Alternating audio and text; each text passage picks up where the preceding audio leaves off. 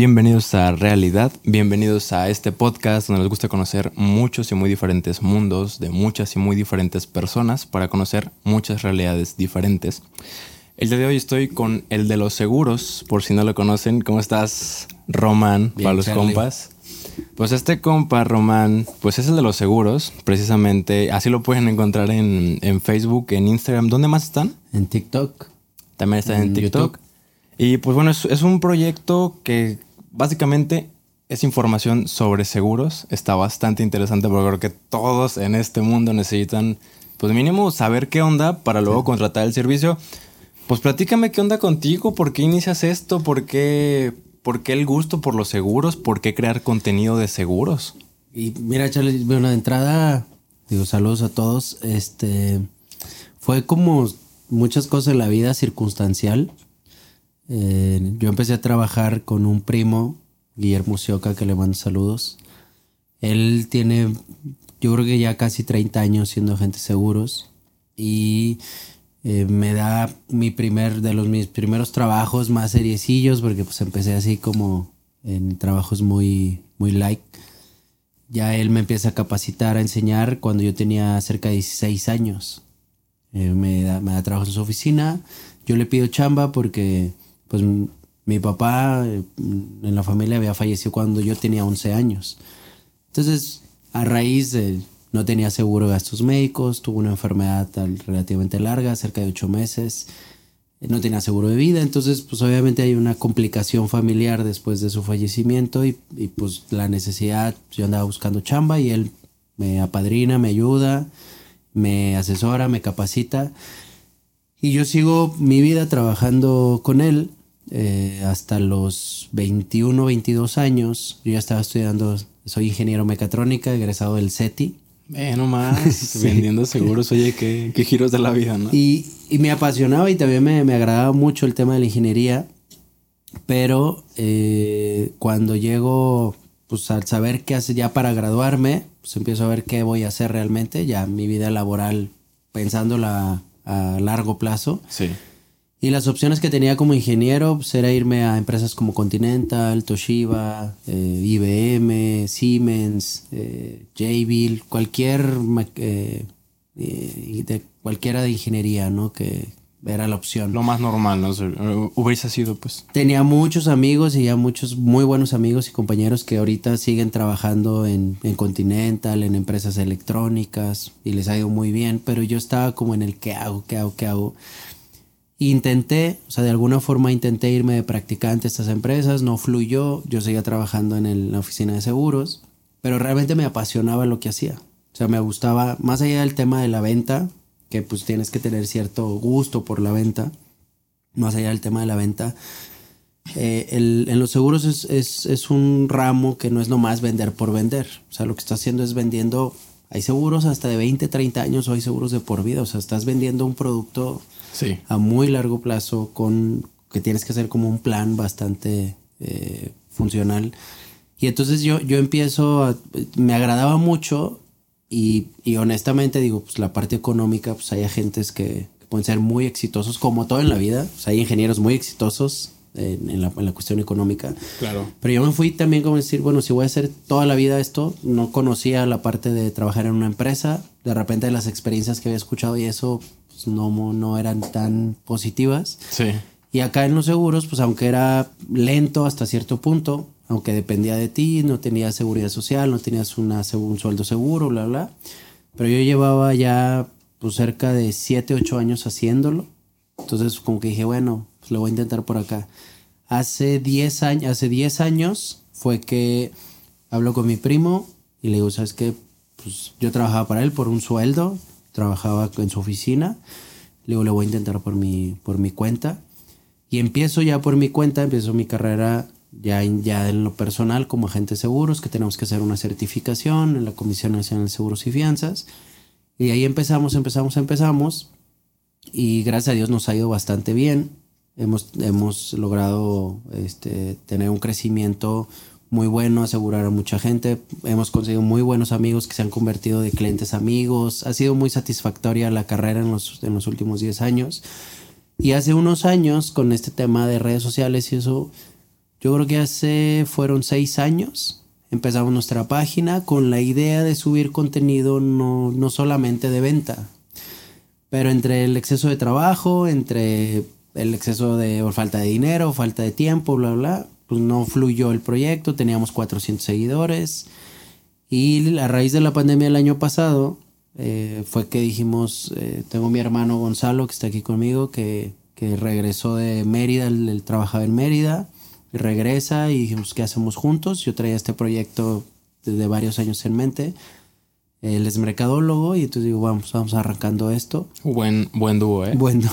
Sí.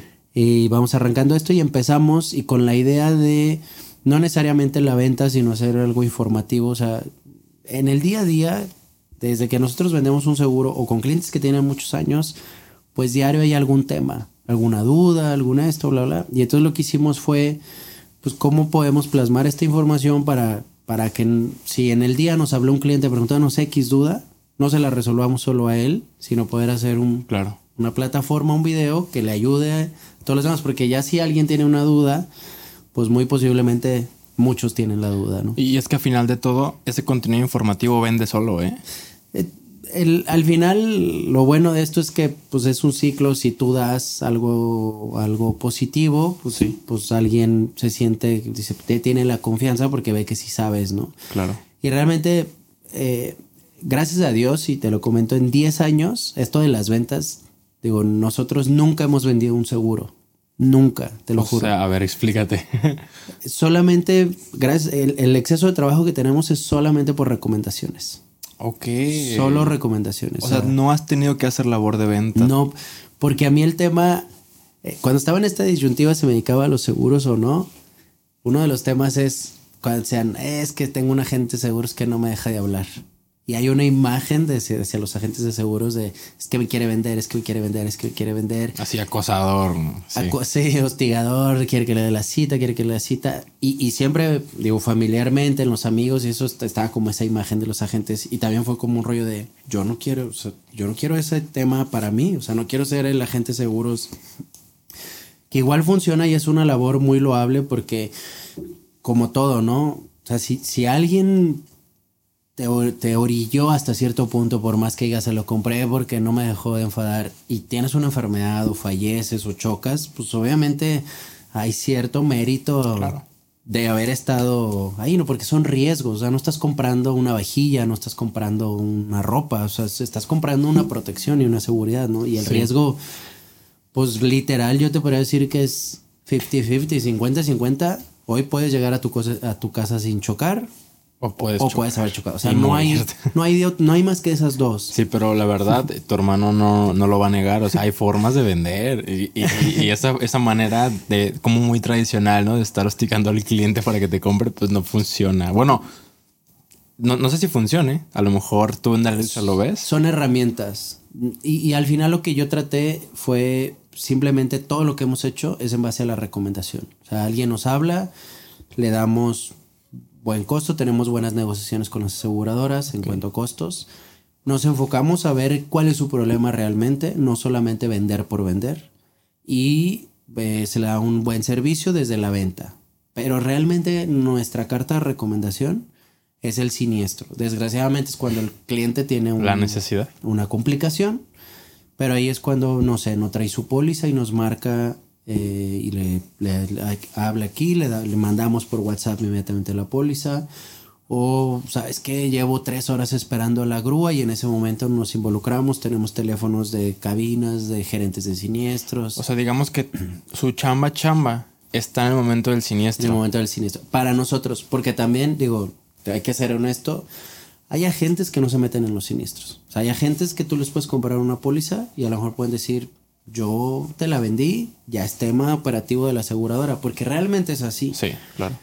Pero nosotros como por una cuestión, o yo personalmente, Gonzalo, mi equipo de trabajo, y conozco muchos agentes también que así lo hacen, o sea, de la persona que a mí me fue mi mentor, pues si lo aprendí fue de él, de, de Guillermo Sioca, que también luego lo recomendamos abiertamente, o muchos otros amigos que tenemos que son agentes, que sí se toman en serio, no es nomás vender por vender, que tienen carreras de 10, 15, 20 años. O sea, no es una persona que se metió a vender seguros, te va a vender el seguro y en al año ya se va a desaparecer y tú ya no vas a saber qué onda. Sí. Realmente nosotros es pues igual, si, si nos da vida y nos lo permite, 10 años más, 20 años más, nos vamos a dedicar de, seguir dedicando a esto, ¿no? Entonces te va a dar una certeza de que tú estás contratando algo a alguien. Entonces sí busquen un agente que tenga de menos ese respaldo, que venga recomendado de alguna forma. Buscan a Román. A Ahí nosotros está. eh, estamos... Es que está buenísimo porque no me había puesto a pensar en eso. Yo como cual, o sea, cualquier mortal, cualquier cliente normal que no se mete en la industria de los seguros. Porque, o sea, quiero un seguro, vendeme un seguro, gracias. Eh, tengo un siniestro, le hablo a mi, a mi no, al, al ajustador, a la aseguradora. ¿A la aseguradora? Me lo arreglan.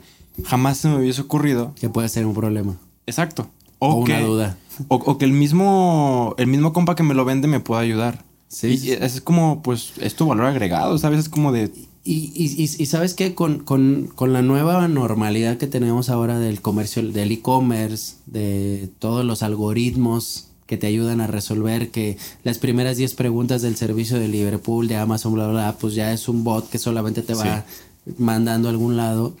Se ha perdido un poquito el, el tema de la atención personalizada, ¿no? Y a veces tu problema no encaja en el bot o no encaja Muchas en... veces, la mayoría de las veces. veces. Entonces al final, pues nuestra chamba sigue siendo como artesanal. O sea, te vas al problema del cliente y en ese momento le resuelves. Y, y más porque son si- situaciones de siniestro. O sea, no es que hayas comprado una lavadora, una tele, un, un servicio de cable, que le tengas que contestar 10 preguntas para que te direccionen a qué es el internet y qué es el aparato. Es una emergencia. Entonces, al final, si a mí me marcas y me dice, oye, no traigo la póliza, pues no te voy a mandar un bot de ocho preguntas que te tardas. Y es más, te tardes dos minutos, dos minutos con un choque, dos minutos con una enfermedad, dos minutos con una emergencia. Dos minutos prensado en un carro Es son horas. es- sí, es, o sea, el- el- la percepción del tiempo es totalmente diferente, ¿no? Entonces, obviamente es un trabajo complejo, porque el tiempo de respuesta ya no es solamente el, el ágil, sino ágil en una situación de riesgo, en una situación de emergencia, donde muchas veces hay clientes que es la primera vez que chocan en su vida. Y entonces es el no sé qué hacer, no sé si le hablo primero al ajustador, no sé si le hablo a tránsito. A mi papá, sí. mi papá, no sé si me muevo, no traigo la licencia, vengo con unas copas de alcohol. Y ahí vienen un montón de factores que sin, Sí. que a veces si no sabes o no preguntas, pues o te ponen en riesgo porque al final la aseguradora tiene un contrato y si tú incumples una parte del contrato, lo que te va a decir es te rechazo el siniestro. Voy a empezar a hablar un poquito de lo técnico. Por ejemplo, el tema del alcohol, que ese esperemos que no y fomentamos la responsabilidad. No tomen, por favor, cuando maneje. Hay Uber, Didi, hay este, el conductor designado, que ese pues ha sido un proyecto que pues creo que ha No, sido siempre- siempre falla. siempre falla. Pero pues también digo, el ICO, toda la tecnología nos ha ayudado un montón. Digo, pues, el Uber, Didi, bla, bla. sí- Sigue, estando el taxi, lo tradicional. Pero el tema del alcohol, y, y lo menciono porque si traes un problema, lo puedes ver moral, social, como quieras. Pero la mayoría, ojo, los que nos escuchan, la mayoría de las aseguradoras en uso particular, o sea, si es tu coche, no lo usas para trabajar, no traes rotulado, no es una camioneta de carga, bla, bla, en uso particular, te va a amparar aún, aún estés alcoholizado. ¿Sí te ampara? Sí, te- la mayoría, o sea, la gran mayoría, yo creo que el 80% de las aseguradoras te ampara aunque estés alcoholizado en uso particular. Este, pago el O sea, tiene, el, el carro tiene que estar a, su nom- a tu nombre. No necesariamente. Puede estar a nombre de la empresa de tu papá. Pero no puede ser un Didi, no puede ser un. Uber. No, puede ser Uber, no puede ser Didi, no puede ser taxi, no puede ser una pickup. Puede ser tu pickup, pero no una pickup que la traes cargada o de trabajo, Ok. rotulada. Con O sea, todos esos elementos tan subjetivos y tan, pues a juicio, quedan a manos del ajustador. Realmente no, es, no, es, no son subjetivos. Digo, a lo mejor, eh, bueno, ya en la práctica, pues es nada más coche de pasajeros, uso particular. Uso particular se refiere a que no estás lucrando de alguna manera con la unidad. Pero imagínate que traes un carro rotulado con una empresa. Ah, eso es a lo que voy. Si está rotulado, si está con carga, si está, aún sea coche, puede aplicar el de, no, pues este es coche de trabajo. O sea, con que el uso que le estuvieras El dando uso. en ese momento. Nos referimos al uso, no al tipo de coche. Va. Es al uso, porque igual tú puedes, un Didi o un Uber, pues es un, sigue siendo un coche, pero el uso que le estás dando es comercial, o sea, ya Oye, estás- pero para acreditar eso, ¿cómo? Realmente, digo, y si vamos a hablar, o sea, en el, en el tema de lo particular, pues está bien sencillo, ¿no? Todas las personas y todos los, conocemos gente, porque nos lo han dicho clientes que dicen, no, yo no pago el seguro de Uber o Didi porque obviamente es mucho más costoso, ¿no? Porque su riesgo es más grande. Claro, están todo el día en la calle. Todo el día, o sea, e, es, es probabilidad estadística, ¿no? Tú te mueves una hora, dos horas en el coche, ellos se mueven 14 horas en el coche. Entonces su probabilidad de choque es mucho. Y si ves la siniestralidad, obviamente en ese segmento es mucho más alta, ¿no? Eh, entonces, obviamente, el costo seguro, si tú tienes un, voy a hablar, un Figo 2018, que es muy común que esté en, como vehículo de Uber o de Didi, un Figo, a lo mejor el seguro particular te va a costar 8 o 10 mil pesos. Aunque es costoso, algo costoso por el valor del coche, ya está carito, pero no hablamos de lo mismo. Es un coche muy utilizado en el tema eh, no comercial, sino utilitario. O sea, muchas empresas, a los vendedores, a los cobradores, es barato. Es un coche de uso eh, muy comercial o utilitario.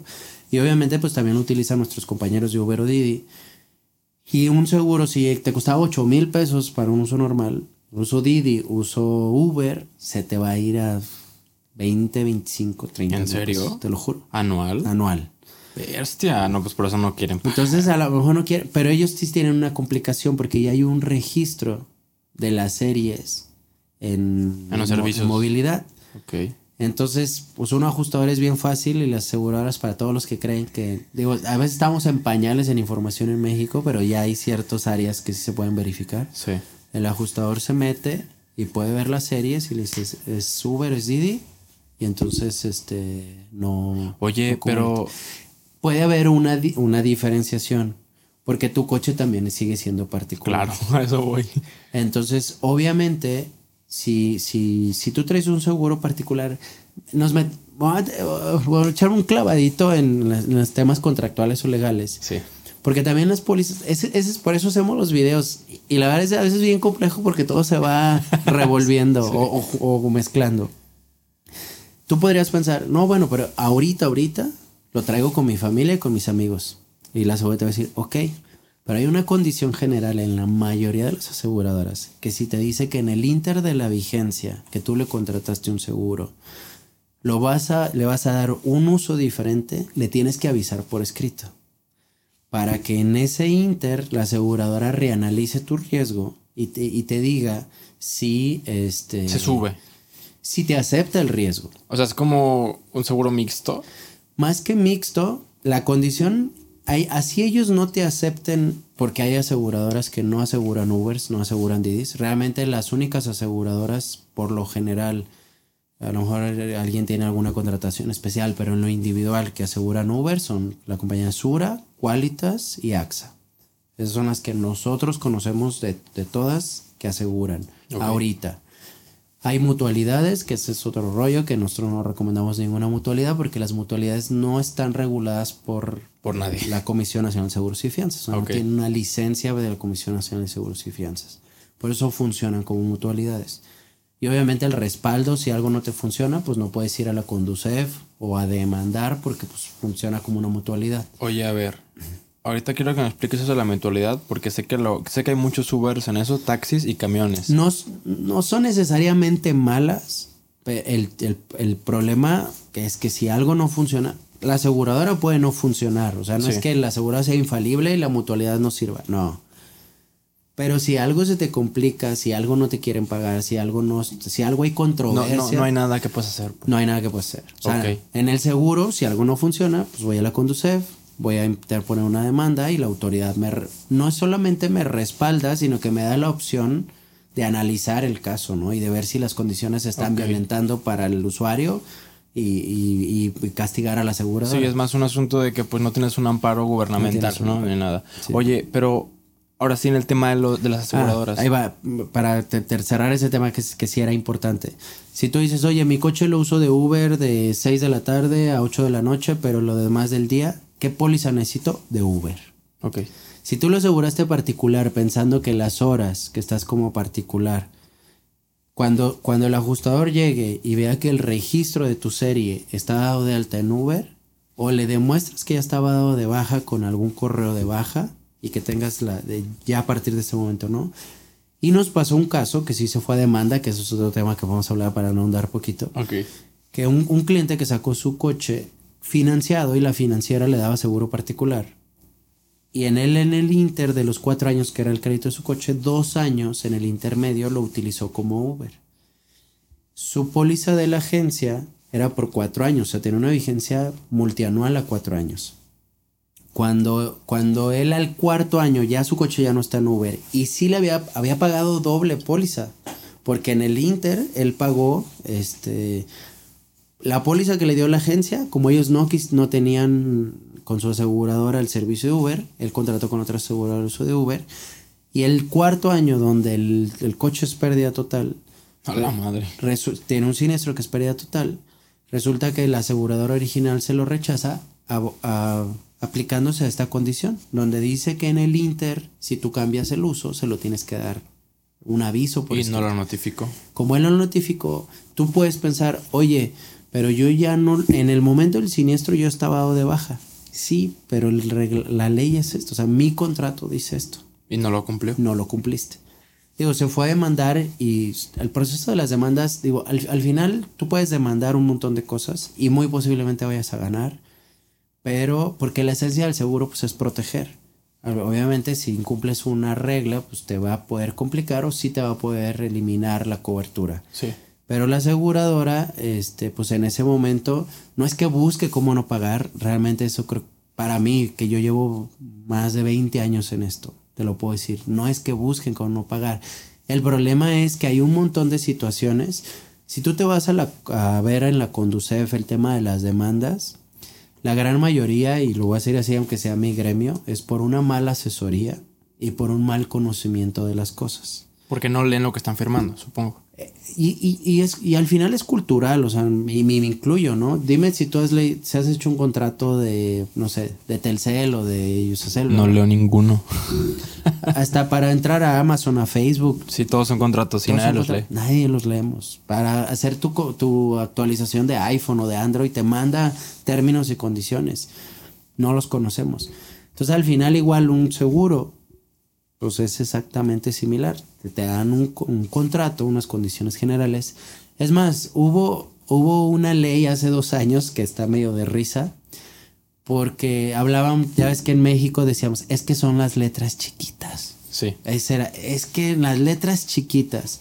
Pues hace dos años, este, no sé quién es la, la- la- el área del gobierno encargada de regular esto, hicieron una ley donde ningún contrato de ningún tipo puede tener una letra diferente y tienen que ser mínimo, no sé, Arial 12 o Arial Ok. 10. O sea, ya no puede haber literalmente letras chiquitas. Ya no puede haber literal letras chiquitas. O sea, ya nadie, nadie en México nos podemos quejar de que hay letras chiquitas en un contrato.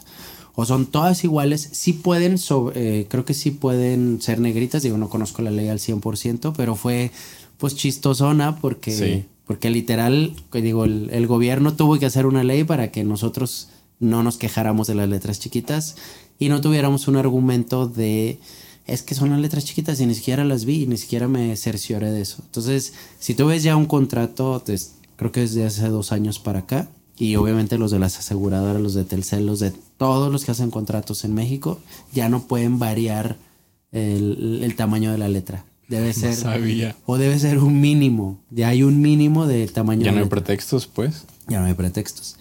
Yo sé que es, digo, si no leemos el de un uso, no sé, el de Telcel, que luego, digo, a mí me ha pasado que me llegan cargos y digo, ya, Muy común en Telcel. Ah, la verdad es que yo sí me atrevo a decir que Telcel es una pinche empresa, güey, que busca a toda costa cómo sacarte dinero. O sea, de verdad, son, son hijos de la chingada.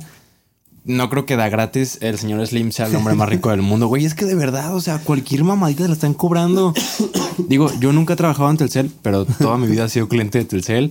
Sí, ya sé que puedo cambiarme, pero bueno, el punto es que sí son bien cabrones. No, el, el- el problema para mí es que la verdad, pues la, la infraestructura que tiene Telcel, por más que la pueda rentar a otros, pues no se compara. es la única buena, la Es- neta. Sí, tienes la mayor, ma- mayor cobertura y más estable. Entonces, Parece anuncio, pero es la neta. Este, entonces, en el tema de los seguros, pues si no, si no lees el, el- el instructivo de tu lavadora, tu secadora, de tu televisión, pues menos de un servicio que aparte ni siquiera estás utilizando, ¿no? O sea, que realmente el seguro lo metes a la guantera y ahorita pues ya ni siquiera hay papeles, ya todo es digital por los temas de paperless que todas las aseguradoras lo están siguiendo. Sí. Entonces pues lo guardas, hay clientes que se los mandas por correo y ni siquiera lo imprimen o ni siquiera Y lo saben. abren, güey. Sí, no, no te lo juro. Y, y al final se vuelve lo necesario al momento de un siniestro, ¿no? Sí. En- entonces, en, en base a esto, digo, no es nada más así de fácil. eh, de- digo, desgraciada o agraciadamente, como lo veamos, nosotros como mexicanos decimos, "Ah, pasa nada. Mira, yo, yo he tenido... No me va a cli- pasar a mí. no, y yo he tenido clientes donde yo les me dicen, oye, voy a asegurar un, un, no sé, un Uber o un Didi. Va. La verdad invierto mucho tiempo en esos coches porque hay mucho riesgo, digo, para los dueños de Uber y Didis.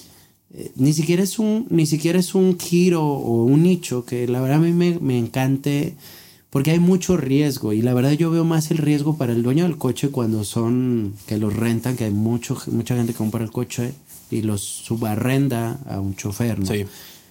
hay mucho riesgo para ellos y a mí es, si yo me he enfocado en mi vida en vender seguros, pues no puedo vender un producto que traiga mucho riesgo porque sería incoherente para mí, ¿no? O, o deja de venderlo, ni siquiera explicarle al cliente cuál es su riesgo. Entonces, cuando alguien me habla dice, quiero un seguro de Uber, yo creo que le invierto 10, 15 minutos solo a explicarle una cosa, y más cuando es dueño y lo va a rentar. Le digo, mira, Tú sí lo puedes usar como particular porque lo estás asegurando como Uber y obviamente ya aseguraste un riesgo más alto y estás asegurando el más bajo, ¿no? Que también es particular. Sí. Pero el problema del Uber o del Didi es que pues la- el brincarse las trancas en México es muy común. Y entonces es, oye, pues es que mi vecino, pues le cobro 600 pesos a la semana y le llevo diario a su hijo, pero ya no lo pide por aplicación. Entonces hay dos personas en riesgo en ese momento, o tres. El dueño del coche, el chofer del coche y el niño o el pasajero que están llevando. ¿Por qué? Porque el seguro se va a anular. ¿Por qué? Porque tú estás haciendo, estás, estás dando un servicio de taxi, que hay una transacción sin aplicación y tu permiso y tu seguro te cubren por aplicación. Pero, ok, entonces un seguro de Uber o Didi no Solo te cubre por uso. aplicaciones. no. Solo que te... ¿Qué te- pedo? Te lo juro. es que ese es, es el tema, porque si no serías un taxi. Sí. Y aparte, tu registro o, o lo que el gobierno permite para que haya, bueno, eso ya son temas también muy complejos, una sana competencia entre taxis y Ubers, es que los Ubers solamente pueden operar por aplicaciones. Uber, Didi y todas las que han existido. Solamente por aplicaciones. Entonces, si tu vecino es, es este Uber y tú le dices, oye, pues te lo va a dejar a lo mejor un poquito más barato. Él se va a ganar más lana porque no va a haber un tema de deducción de impuestos, de comisiones de la plataforma, bla, bla, bla, bla, todo lo que pagan. Obviamente te estás ahorrando una lana, pero estás corriendo un riesgo porque el seguro va a llegar y va a decir, oye, pues tú no tienes permitido. Eh, en lo que estás haciendo ahí se llama una grabación de riesgo. Este, ¿Por qué? Porque estás cambiando el uso. Entonces, eh, este, no, no es grabación de riesgo, es, se me fue la palabra ahorita. La he utilizado la, mucho. la idea cuál es? O sea, que le pones más en riesgo a la unidad o. o- No, simplemente porque estás haciendo un uso diferente al que, al que tú tienes permitido o al que declaraste en la póliza. Es como si yo, yo compro un coche de uso particular, lo aseguro como uso particular y, lo, y le pongo torretas y lo pongo en una empresa de seguridad. Pinche gobierno, güey, ¿qué le importa? O sea, No, no, ni- ni- realmente ni siquiera es el gobierno. Bueno, por una o parte. son las sí. empresas. No, la- es que la aseguradora no es lo mismo, es, es lo que te decía, no, no es lo mismo medir un riesgo para alguien que tiene un coche de uso particular que para alguien que, que está en un coto dando vueltas con un tema de seguridad de, de una patrulla con torretas Sí. o a una ambulancia que te va por la calle con las sirenas prendidas y A madres, sí. a madres y digo tienen capacitaciones tienen una licencia especial nuestros compañeros que manejan ambulancias códigos y tienen que tener una capacitación muy grande alguien que maneja patrullas o ambulancias pero obviamente su riesgo es mucho más alto entonces si tú dices, oye, quiero asegurar una ambulancia, pues no te va a cobrar los, los mismos 5 pesos que cuesta esa unidad en uso particular. Te va a cobrar un riesgo mucho más alto. Entonces funciona lo mismo con esto. Yo te estoy cobrando un riesgo de Uber y un riesgo de, de particular, que va inherente el particular al Uber. Ah, esa también era una pregunta. O sea, si yo tengo el seguro de Uber, cuando yo lo traiga personal, ¿me va a cubrir? Ahí sí, sí, sí, sí. Y entonces yo les explico esto a, nuestros clientes y luego me dice, o a los choferes, y el chofer me dice, bueno, si choco, yo digo que es mi hermano o yo digo que es mi amigo. Y yo le digo, ah, si te sale, qué bueno, ¿eh? Pero si no te sale, lo que estás arriesgando es la procedencia del siniestro. Y no solamente tu golpe, sino el golpe del otro, si tú fuiste el responsable, los gastos médicos de la persona o hasta un fallecimiento. No mames, y un tema legal, un tema de demanda y un tema de muchísima lana.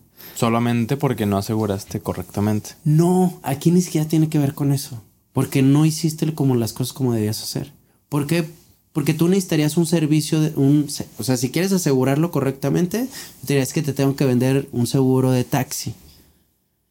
Pero el problema es que tú no tienes permiso de taxi. Y las, y las aseguradoras, y ese es un tema, las aseguradoras no están por encima de la ley. O sea, yo no te puedo vender un seguro de taxi si no tienes un permiso de taxi, porque yo no estoy por encima de la ley. Ok. O sea, yo me tengo que, yo, las seguras se regulan por lo que es el SAT, por lo que son las licencias, bla, bla. El tema de las licencias, digo, ya estamos abarcando muchos temas. El tema de las licencias, Jalisco, digo, los que nos escuchan Jalisco, cada estado tiene su propia regulación de licencias. Jalisco acaba de hacer un cambio y ojalá y esto hagan, este, lo escuchen y hagan mucho cuidado en esto. Hizo un cambio. Antes nuestra licencia de chofer o las primeras tres licencias iniciales que teníamos, o cuatro, era permiso de menor. No sé si tú llegaste a sacar un permiso antes de los 18 años.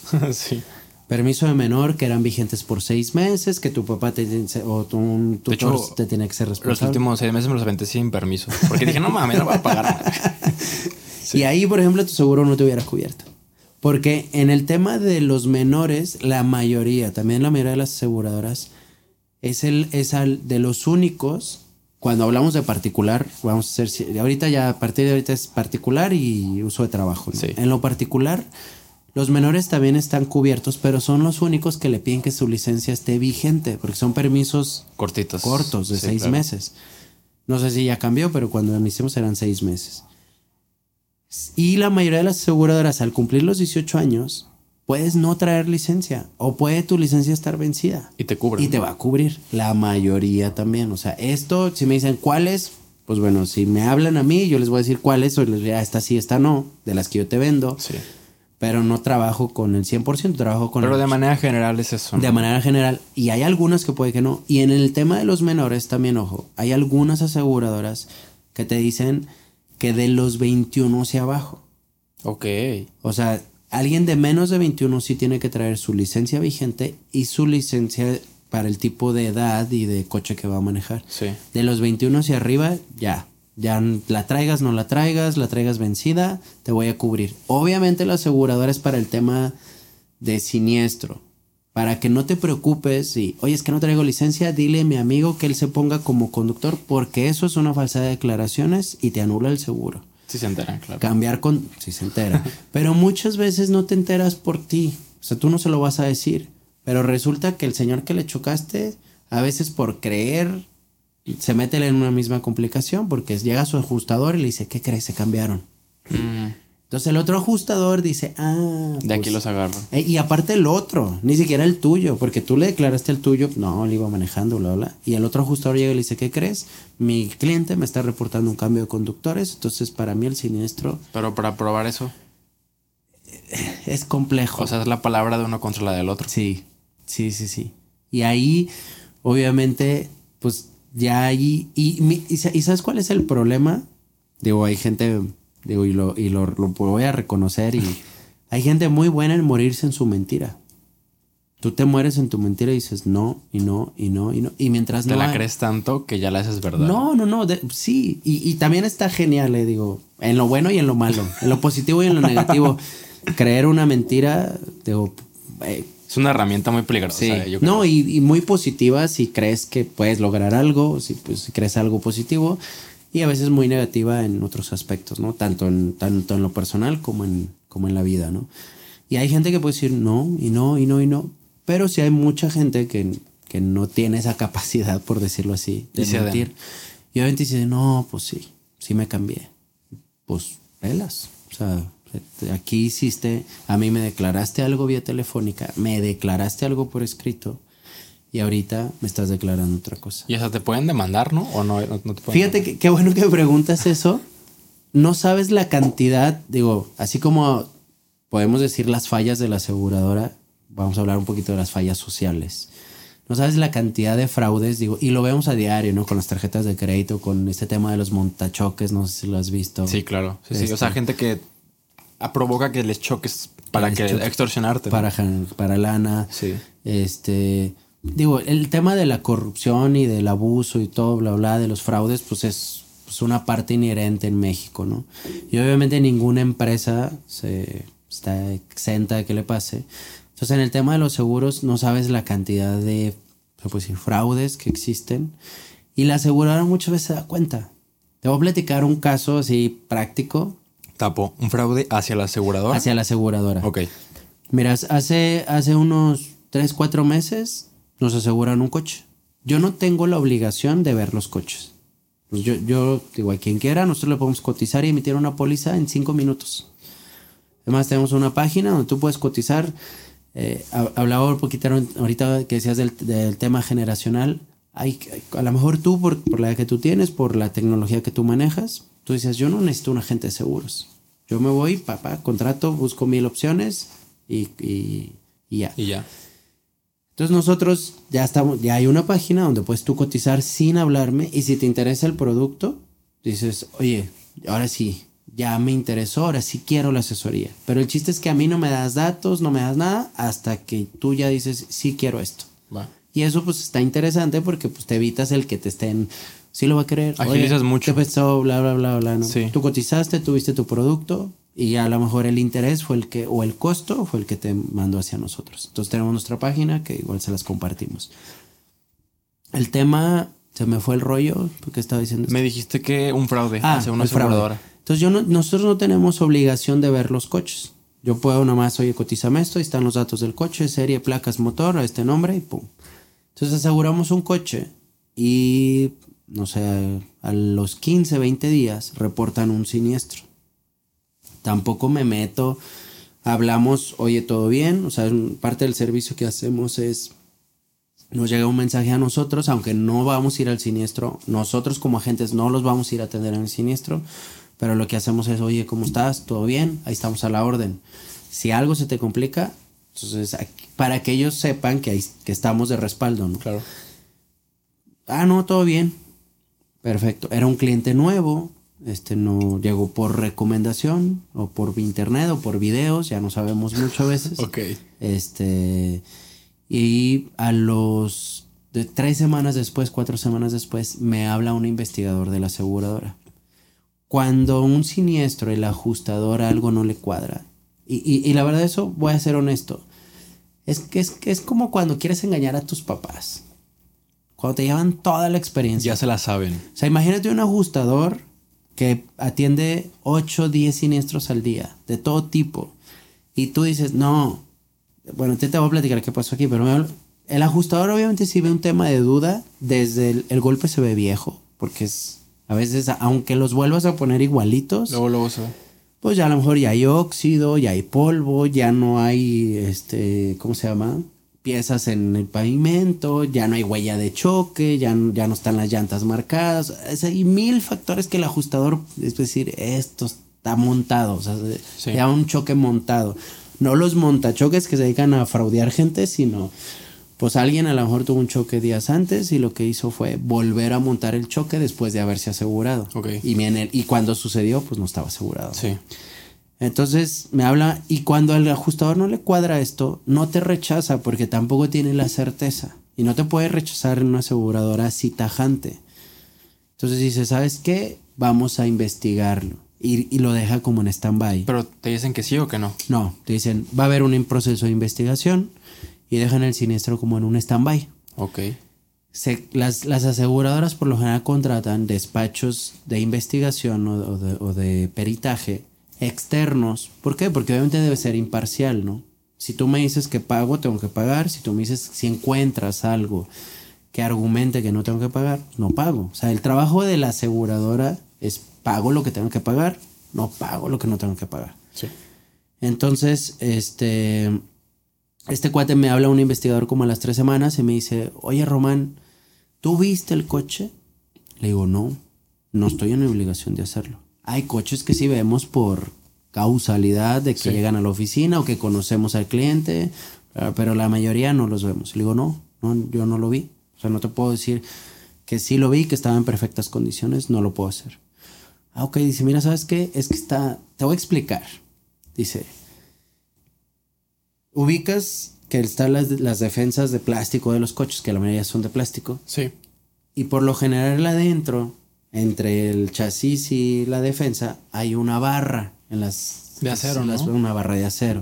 Son de seguridad. Sí. Porque obviamente eso es lo que absorbe el impacto, lo que protege, porque Sí. el plástico pues ya no. Es decorativo casi. Sí. Entonces me dice, por decirte así, el coche de nuestro cliente es blanco, el coche al que le pega es rojo. Y entonces ellos dicen, yo del coche blanco llego y me le impacto al coche rojo, entonces yo tengo la culpa, que en esencia es correcto.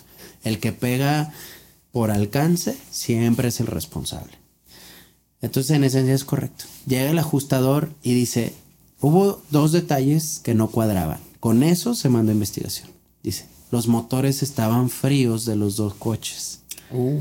Si tú acabas de chocar, digo, y no se trata de dar tips para que fraudien, ¿eh? o sea, es, no es, esto- o sea, si tú acabas de chocar, el ajustador se va a tardar 10, 15, 20 minutos, media hora. Pero el carro Y sigue. El, Hasta si pasan dos horas, el carro sigue. no sé, realmente nunca he medido el tiempo, pero es una temperatura muy alta la que tienen los motores. Sí. Y obviamente, es más, si, si no puedes tocar tú un motor si está funcionando, es muy caliente. Entonces el ajustador dice, oye, a los 20 minutos que yo llegué del momento del reporte al, al momento de, de- de que yo llego, los motores totalmente fríos. Entonces ya no cuadra. Dice, y el más, el más, el más impresionante, digo que son de esos, este, ¿cómo se dice? Los, como el programa que había en, no sé si era en, en Discovery Channel, que era el de los ladrones más tontos del mundo. No que lo llegué a ver, pero me, me suena que sí fue de Discovery. Bueno, había un programa así que sacaban los errores de los ladrones. Ajá. Acá me dice el, el- el supervisor, el, el investigador. Si das de cuenta, el coche de nuestro cliente es blanco y él dice que le pegó al rojo. Pero la pintura roja está en esa barra de acero. La defensa está en el suelo y en la barra de acero está la pintura roja. La defensa de nuestro coche blanco no tiene rojo. No estaba manchada. No estaba manchada. Dice, entonces tú llegas, chocas con la parte de plástico, la parte de plástico se, puede caer Y se daña. y, ¿no? y se daña. Y a lo mejor se dobla el- la parte de refuerzo, pero esa nunca se pinta. O se pintan las dos, a lo mejor si fue un impacto muy fuerte. ¿no? Claro. Dice, pero la que pega primero no está pintada. Dice, no hay lógica. Y luego me dice el, ajusta, el investigador, dice, le, obviamente van siendo argumentos, tiene que ser una razón muy, Lógica. muy concreta y, un- y- y una evidencia muy concreta para que la aseguradora pueda rechazar o la- el investigador pueda rechazar, porque si no tú te vas a demandar y se la ganas. Sí. Y la aseguradora no solamente tiene que pagar, sino que la Conducef la, lo multa, la Comisión Nacional de Seguros y Fianzas lo multa y obviamente el gasto del juicio y bla, bla, ¿no? Entonces se pierde mucho más dinero si tú los demandas y les ganas. Entonces la mayoría de las aseguradoras tienen que tener un... Un, Un buen sustento legal, Muy ¿no? buen sustento, de, de acuerdo a condiciones y de acuerdo a los casos. Sí. Entonces, eh, dice el ajustador, el investigador, perdón, dice, mira, ok, ya no me cuadraba el motor frío, ya no me cuadraba la pintura. eh, dice, y le digo, oye, ¿sabes qué? Mándame fotos de tu coche eh, en buen estado previo al siniestro. Que sean de antes del siniestro. Y mándame eh, los screenshots de este de que de que diga que son de antes del siniestro. Me dice este el, el investigador y no sé por qué lo hizo la persona. No sé si no las tenía o no las tenía. Este me dice, mira, me mandó así como seis fotos. Y le dije, me vas a mandar la foto y me vas a mandar el screenshot de las propiedades de la De los foto. metadatos, sí. Donde, donde diga este en qué fecha fue tomada, bla, bla, dice. Me manda una foto en un estacionamiento de un súper, una foto fuera de una calle, una foto no sé dónde, como cuatro o cinco fotos, dice. Todas tomadas, no sé, voy a decir una fecha aleatoria, todas tomadas el 4 de abril a las 11 de la mañana. O una a las 11, otra a las 11.1, otra a las 11.2. Dice, fueron screenshots. Y le dices, ¿cómo es posible que estés en un estacionamiento a las 10 de la mañana y estés en otro lado completamente después. un minuto después? Entonces, con todos estos datos, el siniestro fue rechazado. Pero no te rechazan a la primera. Es más, el ajustador no rechazó. El ajustador nomás dice, algo aquí está raro. Sí. Entonces, digo, a mí me han tocado siniestros donde el ajustador, lo más recomendable es no moverte de un siniestro. O sea, no mover el coche. Y no solamente por ti. Digo, y ese es, digo, un tip. ¿Por qué no mover un coche cuando Aguántame. chocas? Tapo porque quisiera el desenlace de la historia. Ah. Ahorita te pregunto por qué no mover un coche. Ah, va. ¿Qué, qué te dijo ese güey? ¿Hablaste con el estafador? No, no sé cómo. No, eh, mira, co- como fue un cliente, como recomenda. Y ahí es cuando hasta nosotros mismos, o bueno, yo personalmente, como que dices, yo creo que sí era fraude o era un intento de fraude. ¿Por qué? Porque a mí el cliente nunca me habló. Cuando un cliente está recibiendo una mala atención y realmente las cosas, se puede decir, él las hizo bien o es real, no tarda más de un día en hablarte y decirte la aseguradora me está, no me está dando respuesta. Entonces aquí habían pasado casi tres semanas que el, que, que el siniestro estaba en investigación. Y ninguna llamada. Y a mí no me había llamado el cliente. Entonces yo ahí también dije, creo que Sí, hubo algo raro, ¿no? hubo algo raro. Nunca hablé con el cliente porque pues dije, pues no es, tampoco le oye, mentiste, no, pues, no es mi chamba. Mm, sí, no, no te incumbe realmente. Este, pero no, nunca me habló y el siniestro fue rechazado. Uf. Y a lo que ibas con la parte de que si la asegurada demanda, por eso empezamos este tema. Sí. Yo a veces personalmente, y, y estos son fraudes sencillos, eh, o sea, ha habido fraudes millonarios y fraudes... ¿Y concretados? grandes. Y concretados. Y no solamente en México, en Estados Unidos hay como una, hubo una moda que un día vimos de que contrataban seguros de vida en Estados Unidos, se iba la pareja al retiro, o sea, a países como la India, que son muy baratos en teoría con, para la moneda, eh, el dólar. Sí. En la India compraban un certificado de defunción para el señor. La señora se regresaba en Estados Unidos, el señor se quedaba en la India. La señora se regresaba a Estados Unidos con el certificado de defunción oficial de la India, cobraba el seguro de vida y se regresaban a la India y vivían a toda. No mames. Te lo juro, eso, eso Pero, pero el señor ya estaba muerto en todo el mundo. Mm. O solo en la India. No, no estaba muerto. No, entiendo, Ah. pero legalmente para en Estados Unidos Sí, ya también. No, no, no podía regresar a Estados Unidos, obviamente. O sea, era, pero, pero es por eso ese volado que se jugaban a decir, pues ya me quedo aquí siendo millonario en la India. Con, no sé, imagínate un seguro de 5 millones de dólares, no sé cuánto sea en Pero estoy rupias. muerto. Pero yo creo que con esa cantidad de lana en rupias era pues, pues un millonario, se iba a poder una, dar una vida de muchos lujos, ¿no? Sí. Entonces, y, y aparte en la India con dos mil millones de habitantes, pues encuéntralo. Era- hombre. Entonces hubo varios casos, o sea, no es un tema México, la verdad, digo, el fraude existe en todo el mundo. En todo el mundo. Y a lo que voy, ahí esa sí es la diferencia. Yo creo y casi estoy seguro que si en Estados Unidos se dan cuenta que hizo un fraude esta persona, pues van con todo el peso de la ley. En México tenemos una situación, no puedo decir buena, creo que es más negativa que positiva, eh, que nos afecta un poquito más.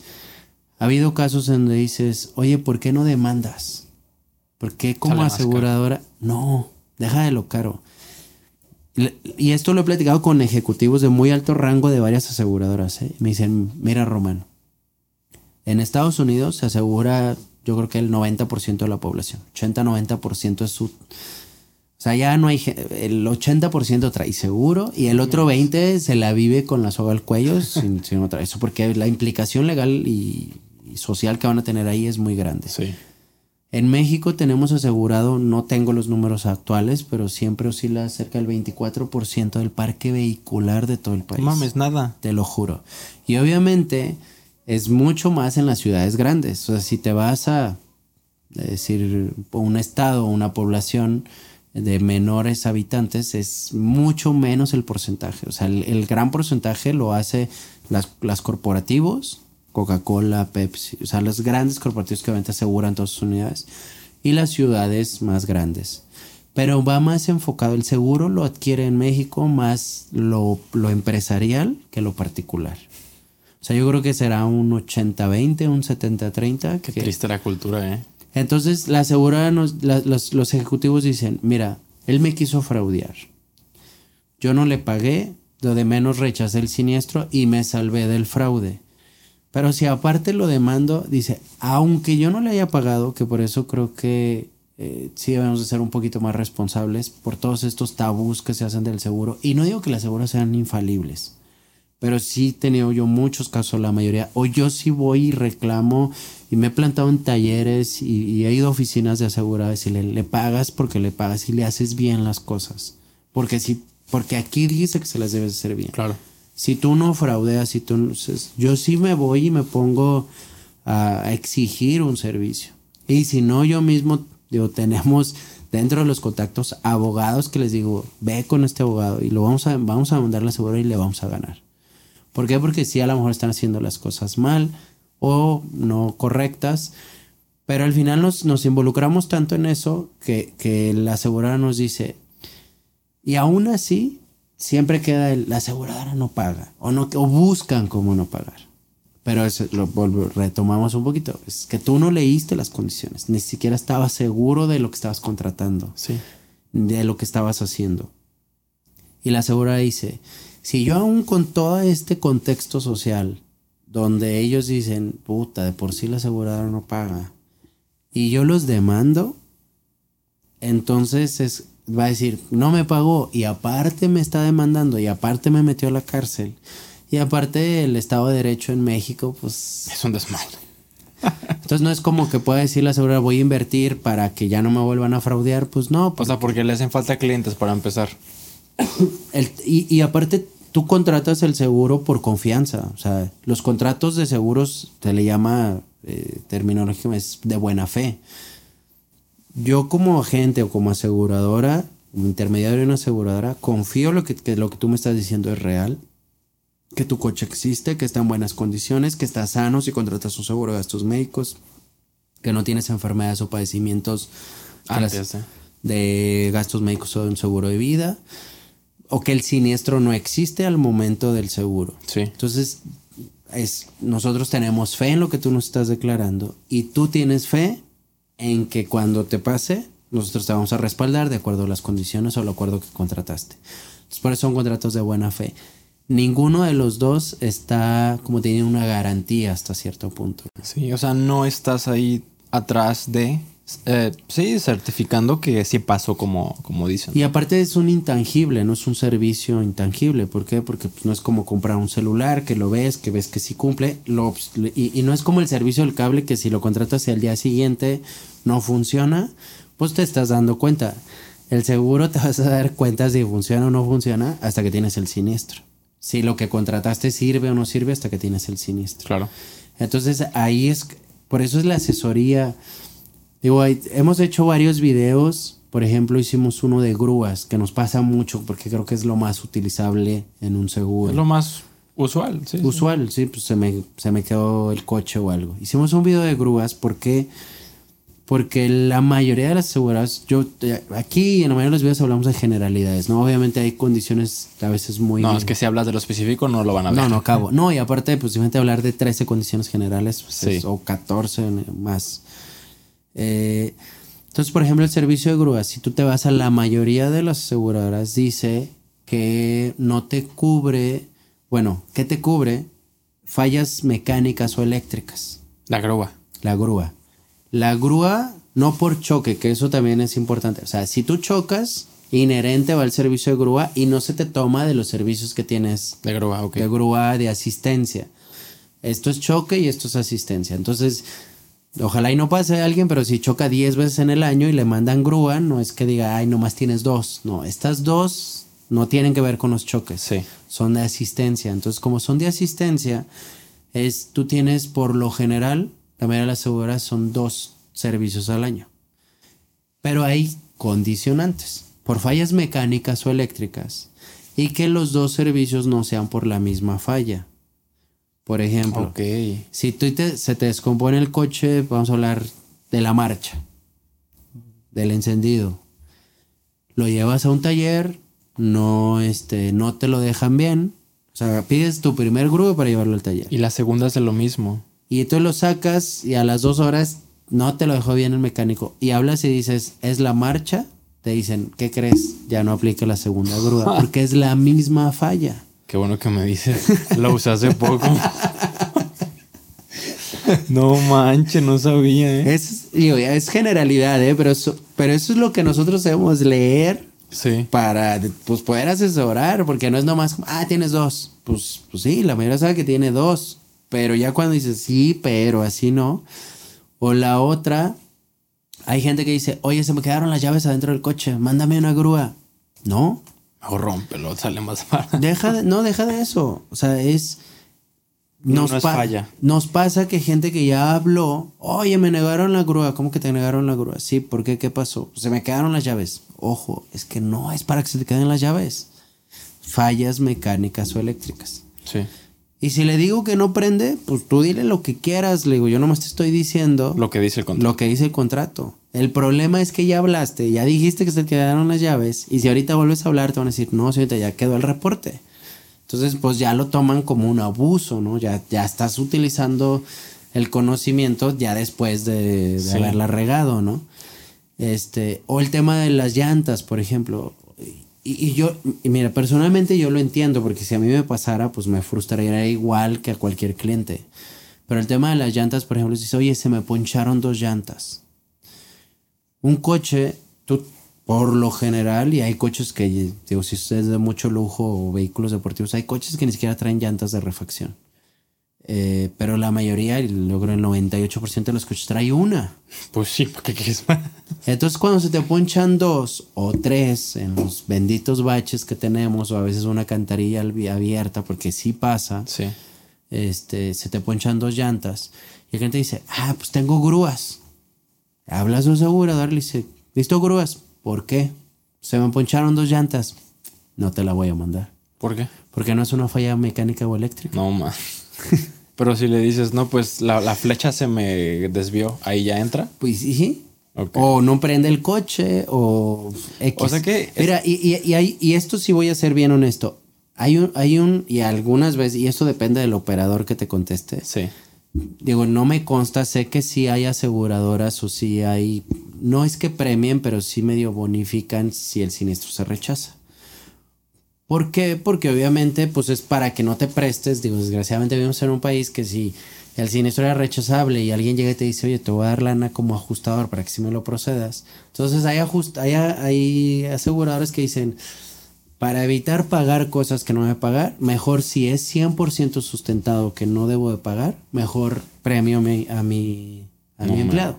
Pero bueno, estarás de acuerdo que eso también da, o sea, da cabida a que el ajustador te niegue. Sí, ¿no? no. ¿Por qué? Porque obviamente viene la otra parte, ¿no? Si la aseguradora se da cuenta que está rechazando siniestros por recibir una compensación, un bono, pero el, el siniestro se voltea a la persona demanda y, y demuestras que no era rechazable, entonces pues viene el, la des- el despido, la penalización, bla, bla. No es tan fácil, pues. a- Ok. Al final sí tiene una, una, una implicación para pero- la persona. Por ejemplo, ahorita que, o sea, está muy, muy explícito, ¿no? Que fallas mecánicas o eléctricas, las dos llantas no te las cubre, etcétera. Pero creo que hay cosas que no, o sea, hay pequeñas lagunas que no te está cubriendo el seguro, pero tú como usuario pues lo sufres. Sí, Entonces, sí, sí. o sea, bueno, yo digo, yo sé que a lo mejor no puedes tú decirlo, a lo mejor no piensas igual, está bien, pero a lo que estoy viendo es que a veces sí conviene ser El- un poco mañoso con el seguro. El, el tema, el, tema del, el tema del seguro va más, mucho a veces, en, no en el 100% de los casos. No es lo que te pasó, sino cómo lo declares. Es muy importante, es ¿no? lo importante. Y, y, en to- y en muchos, ¿eh? Por ejemplo, hicimos un video donde decimos nunca aceptes culpas. Y, y no es que esté, no, no es que hablemos de no aceptar responsabilidades, eso es diferente. Pero es muy, pero a veces lo, lo que hicimos es, yo puedo tener un conocimiento un poquito más amplio porque vemos un montón de siniestros y la experiencia que tenemos. A veces al del cliente. Y obviamente yo tengo menos experiencia que el ajustador o que el área de, de, siniestros y que un tránsito, ¿no? Bueno, esperemos que sí sea así. ¿En qué? En las, en las leyes de tránsito. Hay, había una, no sé si alguna vez lo has escuchado, pero era muy común, creo que ya se va disminuyendo. Había una, una creencia de era de el que pega paga. Sí. Eso, Es, eso es algo que mucha gente dice. Es que yo pegué.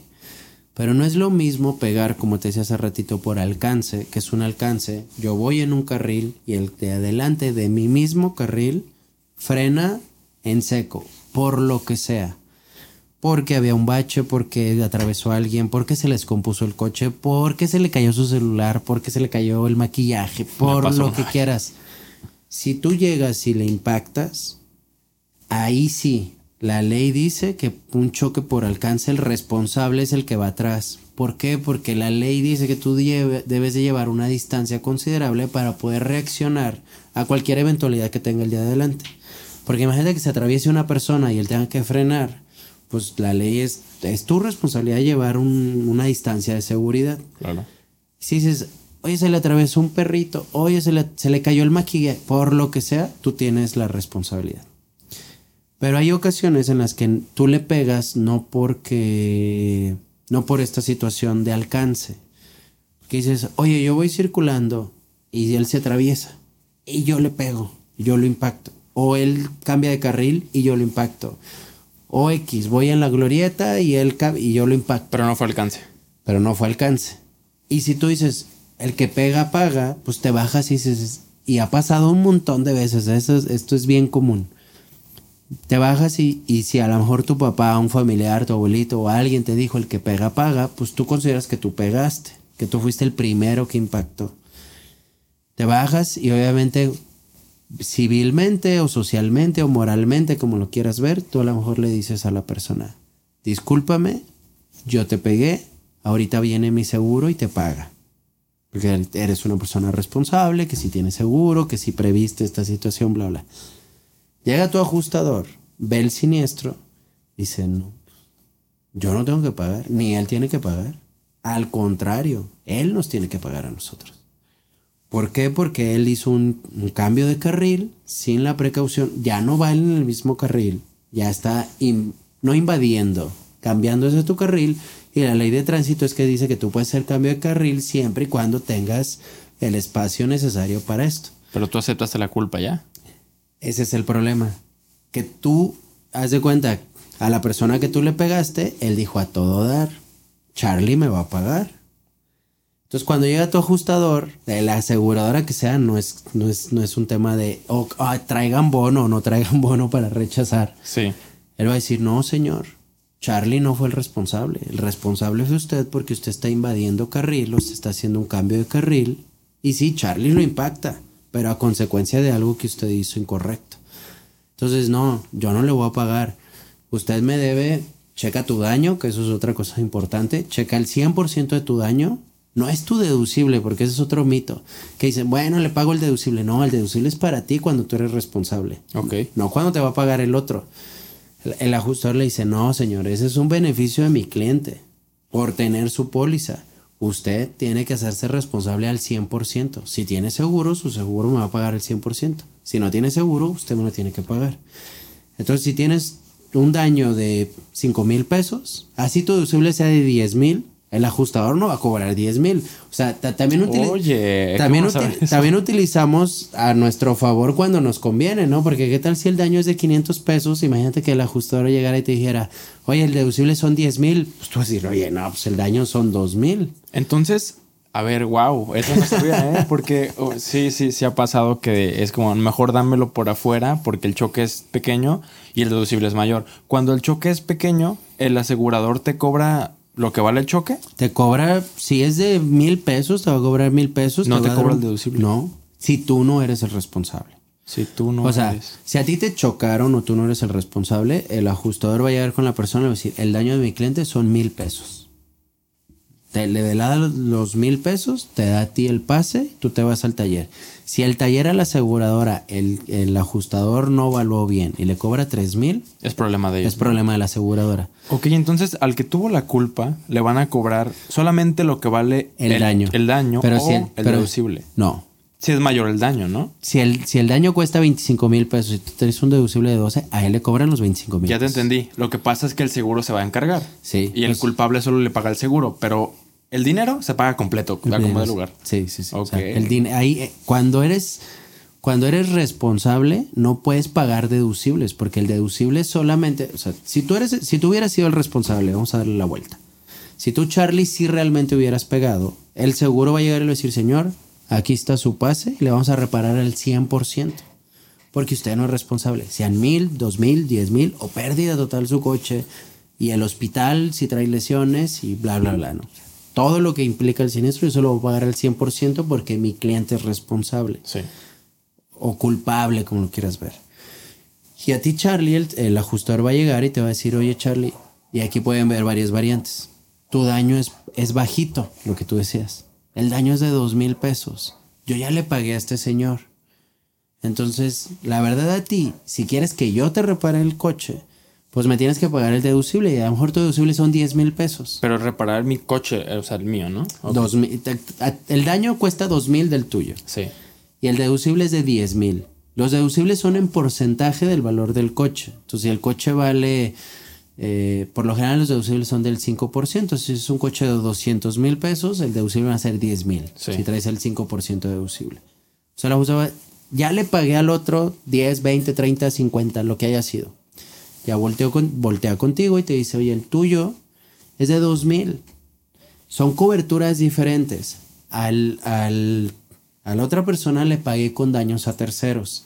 A ti te voy a pagar con daños materiales, que es la que cubre tu coche. El del, el del asegurado. El de tu, ajá, el tuyo. Ok. Entonces, como son coberturas diferentes, esta no trae deducible de daños a terceros. La de daños materiales sí, que es el 5% sobre el valor del coche. Entonces, te dice, este, son 10 mil pesos de deducible, pero el mismo ajustador, digo, tampoco son tan ojetes, te dice, oye, ya lo evalué, tu golpe son de 2 mil, no lo metas al taller del seguro. Yo ya solventé tu responsabilidad. Vete al taller de, de quien tú quieras y arréglalo con dos mil pesos. ¿Para qué me pagas 10 mil? Porque eso sí, el, el- el ajustador, si tú quieres que la aseguradora te repare, te va a cobrar sí o sí el deducible. Independ- independientemente sea menos el daño. Cuando te conviene, cuando tu daño es de 20 mil, dices, pues pago 10. Para eso existe el seguro. Para eso existe el Oye, seguro. pero no mames, tú sabías este pedo. Ok, entonces el deducible es únicamente si tú quieres que te paguen a ti, Sí. lo tuyo. O sea, si tú por accidente matas, rompes propiedad del gobierno, un carro en pérdida total, como tú ya estás pagando el seguro, ellos se encargan de daños a terceros. Hasta el límite que tenga la cobertura. claro, claro. Pero si tú quieres que te reparen la parte de tu carro, ahí es donde entra el deducible. entra el deducible. No mames, no. o sea, yo siempre tuve la idea, por, por decir, ¿no? A veces cuando estaba aprendiendo a manejar, una vez me tocó en una subida, güey, traer un estándar. No mames, estás aprendiendo, es Sí, sí, sí, complicado. sí, sí. Y había un Audi enfrente. Pues un Audi de unos 800 mil pesos. Dije, no me jodas, ¿dónde le pegue? Entonces yo siempre traía la idea de que cuando yo pego, tengo que pagar el deducible. ¿Y el deducible del otro o el tuyo? No, el mío. Según Ah, yo, el mío, que porque el mío ya cubría todo, ¿no? No. Wow, o sea, lo cubre por el simple hecho de tener el seguro. Mira, y eso es bien importante o, o bien interesante porque hay gente que a veces en el año, que cuando le hablamos para renovar su póliza y hacemos el cómo está, bla, bla, bla, bla, eh, muchos dicen, no, pues, tuve un siniestro. Se va acá, no nos llegó el reporte. Sí. No, es que choqué en el súper y nomás fue un talloncito a un coche y le di 500 pesos, le di mil pesos para solventar la bronca. Y ahí es cuando no. Háblale al seguro. O sea, si sean 500 pesos, el seguro se los hubiera pagado. O mil pesos, el seguro se los hubiera pagado.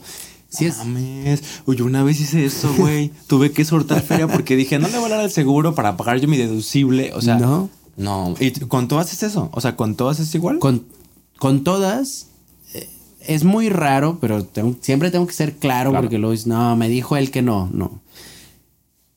Cada cobertura, si tú ves tu póliza, vienen las coberturas desglosadas. Daños materiales se refiere a tu coche. Es daños materiales que se pueda sufrir tu coche por inundación, choque, granizo. ¿También abarcan tus daños? No. Eso es Solo materiales. solo materiales, solamente tu coche. Y viene el valor del el riesgo que estamos asegurando. Obviamente viene la especificación de tu coche, serie, placas, motor, bla, bla, y te dice valor comercial, valor convenido, valor comercial más 10%. ¿Qué es el valor comercial? Los libros azules, que si alguna vez lo han escuchado, Claro. Es un libro que, que tabula de cuando el coche salió de agencia y cómo se ha ido depreciando con los años y entonces uso y, y, depreciación de impuestos y entonces te dice a 10 años después el coche vale tanto en libros. Si dice valor comercial, al momento del siniestro el asegurador va a voltear al libro y te va a decir, ahorita dice que vale 8 pesos y te voy a pagar 8 pesos. Si le pusiste valor comercial más 10, te dice, ah, ok, vale 8 pesos más el 10%, te pago 8,80. Ok. Si dice un valor convenido, que es lo que nosotros generalmente hacemos en vehículos de uso particular, si nos contratan ahora un seguro en, oc- en octubre 2021, lo que hacemos es vemos el libro octubre 2021 y si dice 8 pesos, tenemos en algunas aseguradoras que le podemos poner och- 8.8, un 10% más ya por default, pero fijo. O hay aseguradoras que te dicen, no, solamente te dejo el valor de este mes, o sea, el valor actual. Pero nosotros preferimos dejar el valor convenido. ¿Por qué? Porque el libro se va cambiando mes a mes. Entonces, para mí no es ético cobrarte 5 pesos de tu seguro ahorita y que en 11 meses tu coche ya no valga 8 pesos, ya valga 7. Entonces digo, ¿por qué te cobré yo 5 todo un año si tu coche se fue depreciando en el inter del año? Entonces yo te digo, tú me pagaste 5 por tu seguro, yo te aseguro 8 por tu coche ya está establecido y ya no hay forma de que no sepas cuánto te van a pagar. Es contraproducente a veces para nosotros porque, porque lo- los valores libros no consideran valores sentimentales, no consideran oferta y demanda, no consideran un montón de cosas. ¿Alguna escasez muy circunstancial o algo así, Como no? ahorita, no. Es más, ahorita, no sé si viste un caso de la Suzuki Jimmy, las están vendiendo más caras. Ah, muy cabrón. Sí, sí, unas que son como jeeps, ¿no? Pero Sí, sí, Suzuki. sí, Pero tú comprabas una y como estaba de moda, bla, bla, no sé, era una camioneta que costaba cerca de 500 mil pesos y las veías con 200, 300 kilómetros de uso en, no sé, en 550 mil Yo, pesos. yo he visto como en 600, 700 que porque tienen Ah, bueno, modificación. sí, esas ya- No, o sí. sea, no, igual no, no, no se equipara. O sea, sí se está Entonces, fue- es, es un factor que creo que nunca había pasado, que, que te salía más barato la agencia que la calle. Pero el libro nunca va a marcar eso. O sea, porque eso ya es circunstancial, ya es oferta y demanda. Y además, ¿por qué? Porque en el, digo, no me sé el porcentaje exacto, pero en un coche alrededor del 30% son impuestos. Entonces, los impuestos no le dan valor al coche realmente. Entonces, al siguiente año de que tú sacas un coche, si tú lo quieres vender, digo, si las cosas funcionaran como deben de funcionar, pues el tema de impuestos no lo tendrías que volver a cobrar porque tú dedujiste o hiciste la deducción de los impuestos correspondientes. Entonces, todo un tema en, en el valor. Entonces, ahí viene tu valor y tu deducible. Puede venir el, el deducible en cantidad o puede venir un 5%, un 10%. Y después viene la cobertura de robo, que aplica lo mismo, robo total del coche. Y luego viene cobertura de daños a terceros, que te viene el monto, que más o menos son entre un millón y tres millones. Y ahí viene otra columna siempre donde viene el deducible, que si tu cobertura de daños a terceros dice que hay deducible, sí tienes que pagar un deducible para terceros. Pero es muy improbable en, en coches de uso particular. Ese deducible por lo general lo traen los tractocamiones, los camiones de carga pesada, por su riesgo que es mucho más amplio. Y son deducibles fijos, son deducibles que funcionan en, antes funcionaban en salarios mínimos, ahora funcionan en UMAS, que es unidad de medida, no sé qué rollo. Sí, sí, sí. De hecho, también en la escuela me cobran UMAS. Sí, ya, ya, ya no lo basaron en salarios mínimos, ya es- el UMA vale como 85 pesos. Entonces, si tú tienes 50... es, es que el UMA se va adaptando con la inflación, ¿no? Va, va moviéndose. Sí, sí, sí, y ya no, y como le dieron un, al- un alza al salario mínimo, por eso dejaron No el conviene. UMA. Sí, Sí. dejaron el UMA como algo establecido para términos de multas, deducibles, bla, bla. Y al salario mínimo ya pues para lo que aplica que son. Oye, pero, por ejemplo, en un... He visto muchos memes, seguramente también tú, de que, que le pegaste a qué? Que Ah. se ve un Zuru, que le pegó a una Urus, ¿no? De Lamborghini, o sea, 8 millones de pesos de un carro. ¿Qué sucede cuando, o sea, simplemente mis gastos a terceros Está en un millón. exceden? O sea, exceden eso. ¿Hay posibilidad de que mi seguro pague el deducible del otro para No. que se haga cargo?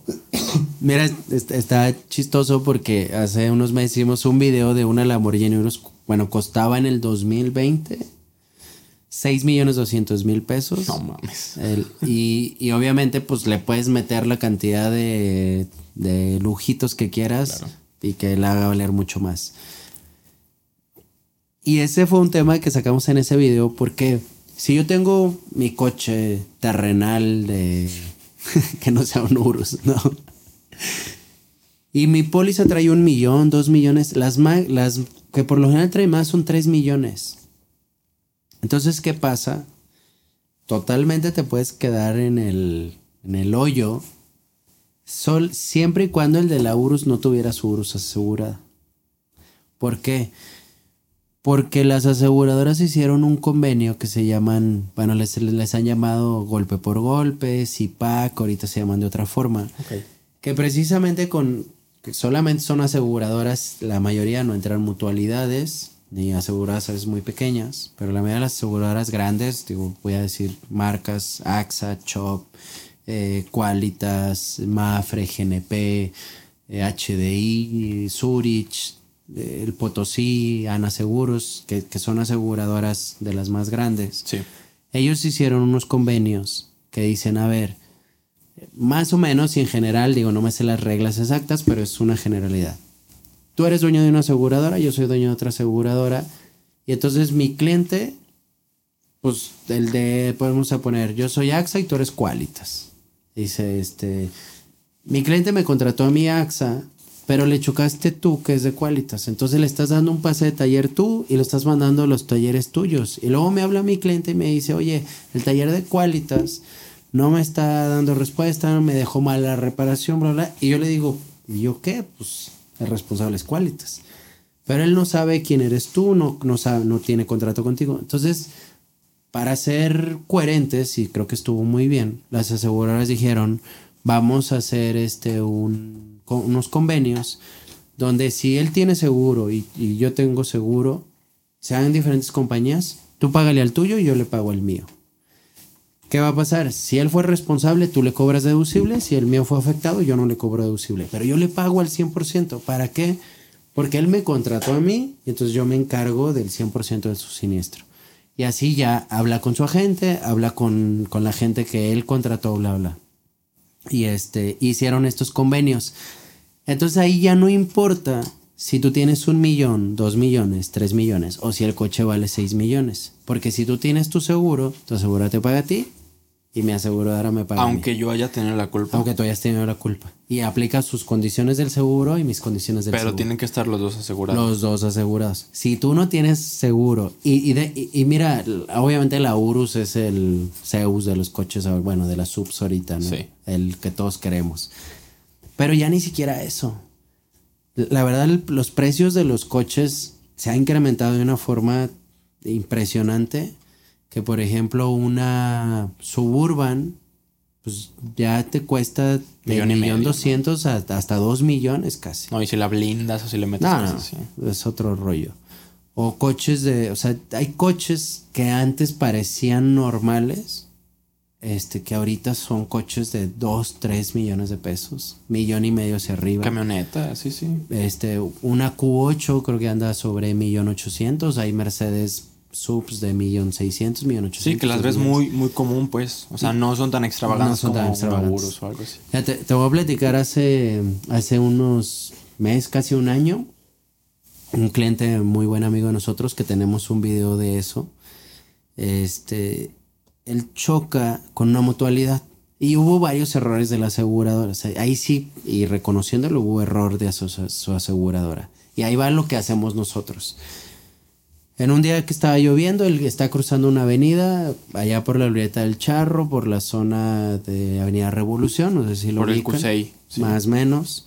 Él está atravesando Avenida Revolución, pero está lloviendo y entonces se queda la mitad de Avenida Revolución. O sea, de los seis carriles de Avenida Revolución se queda en el camellón. No, bueno, se queda en el cuarto carril, por decirlo, le faltaban dos carriles. Y resulta que entonces se pone en verde para los de la avenida y pues él no, no podía quedarse en medio y pues va terminando de cruzar aunque ya esté en alto. Y pues el del sexto carril se arranca en joda y le talla su... Nuestro cliente amigo traía un Audi A4 2018 creo que era. Entonces le, le este era un chavo y ahí van los temas, ¿no? De, de cómo se complican los siniestros. Eh, de entrada no nos habló en el momento que creo, que se lo podíamos resolver. Siempre es mejor, si tienen un agente de seguros, hablen en el momento. Así sean las 2 de la mañana, traten de resolverlo si algo no cuadra o no funciona. Porque siempre es más fácil resolver las cosas en el momento que posteriores, ¿no? Entonces a mí, a nosotros nos habla el día siguiente y dice, ya cuando traía la broncota, porque dice, oye, ¿qué crees, cabrón? Pues me pegó un chavo, nos empieza a platicar me pegó y aquí no voy a entrar en rollos de que quién pegó, bla, bla. O sea, obviamente en una situación muy, muy, muy específica, porque pues obviamente dices, no se estaba pasando el alto, o sea, se quedó en medio por una cuestión de tráfico de lluvia. Entonces, pues sí, lo más lógico es que pues él terminara de cruzar para que los demás pudieran pasar, ¿no? Pero el del sexto carril como que dijo, ya se puso en alto y vámonos. y, y, y, más allá de que si tuvo la culpa o no, que si tenía derecho o no, bla, bla, no me voy a meter en ese tema ¿Cuál, cuál fue la complicación? El, el, pues el, era al parecer era un muchacho joven, habla a una mutualidad, tenía una mutualidad, y él les dice, oye, es que el choqué con un Audi porque se pasó el alto. Cuando no era, no era correcto el se pasó el alto. O sea, pasarte un alto no es una situación circunstancial de me quedé a media cruzada porque había tráfico, ¿no? Le dice, se pasó el alto y choqué con él. En el inter de que llega la mutualidad y, la, empresa, el seguro del, de nuestro cliente, del Audi, llega el papá de este muchacho, de este joven. Del del Audi. Del, del otro. Era un figo, ajá, del de la mutualidad. Llega el papá. Y entonces resulta que el chavo no, no traía licencia. Tenía creo que alrededor de 20 años sin licencia. Y la mutualidad, que eso son reglas diferentes, no te paga si no tienes. Creo que a no, si no les O sea, ¿él no la había ni siquiera tramitado? No, no, no, no la tenía. O sea, no tenía licencia. Entonces el papá llega con, con, el, con nuestro amigo y le dice, y no voy a decir que esté bien o esté mal, es como pasaron las cosas. Le dice a nuestro amigo, eh, oye, pues échame la mano. Dice, ya él vio cómo estaba el siniestro y dice, creo que más bien mi hijo, por, o sea, si quieres por moralidad, o sea, más allá de, de la regla. Creo que él, pues debió haber dejado pasar, creo que él tuvo la culpa, pero échame la mano no trae licencia, voy a decir que yo vengo manejando. Y el, nuestro cliente dijo, pues no hay bronca con que tú me pagues. O sea, con que a mí me paguen yo no tengo bronca. Sí. Llega la mutualidad, ya el señor se pone como conductor. Y ahí no fue la bronca, sino que el señor, la declaración de él ya es, oye, eh, pues yo le pegué. Y él se echa la culpa. El señor. El señor. Cuando la llamada de su hijo fue, se pasó el alto y él me pega a mí. Entonces el de la mutualidad le dice, me estás falseando declaraciones. Pero fue pedo del, figo, pues, del, morro. Pues. Sí, sí, sí. No manches. Entonces le dice, bueno, en la llamada me dijiste algo y aquí me estás escribiendo otra cosa. Entonces, falsedad de declaraciones, siniestro rechazado. Obviamente ya ahí empieza el tema con la mutualidad, no sé si está bien o está mal, pero es una falsedad de declaraciones. Y es, bueno, los, los, contratos, la mayoría de los contratos de seguros dice omisiones o falsas declaraciones. Si omites o falsas declaración, para que la procedencia del siniestro sea o no sea, por ley el siniestro es rechazado. Entonces, eh, llega, llega la compañía que era, era, era HDI del Audi eh, es una compañía alemana em, y este, llega a la compañía y por el tema de la lluvia, que eso también siempre lo mencionamos, por la saturación que hay cuando llueve, más en una ciudad como Guadalajara o en muchas ciudades del país, las aseguradoras ahí es cuando se respaldan porque se vuelve caótico la, la cabina de siniestros, se respaldan con ajustadores de, multi, de multiasistencia, que no son los empleados directamente. Entonces en esta ocasión, por, yo creo por la rapidez y porque era un día lluvioso, le mandan un ajustador de multiasistencia y sí comete un error. No quiere decir que los ajustadores sean malas, malos, también todos estamos expuestos y más. ¿Por qué? Porque son multimarcas, ¿no? Y todas las marcas funcionan diferentes y a veces aprenderte 18 procedimientos pues, no, no, está tan fácil, ¿no? O para la cantidad de aseguradoras que trabajen ellos. Entonces, ahí pasó una situación y eso es importante que, que igual tú lo sepas el ajustador lo que hace es evaluar el siniestro. Él manda fotos. Cuando ya hay rechazo de la mutualidad o el otro seguro, cuando está rechazando el siniestro, no quiere decir que la persona no sea responsable de pagarte. Entonces, nuestro cliente va con el ajustador y le dice, oye, pues, pues tú cóbrale. Y el ajustador le dice, no, yo no le puedo cobrar porque el daño no sobrepasa tu deducible. Y eso es incorrecto. A lo que hablamos hace rato, así sean dos mil pesos, el ajustador los tiene que agarrar. Sí.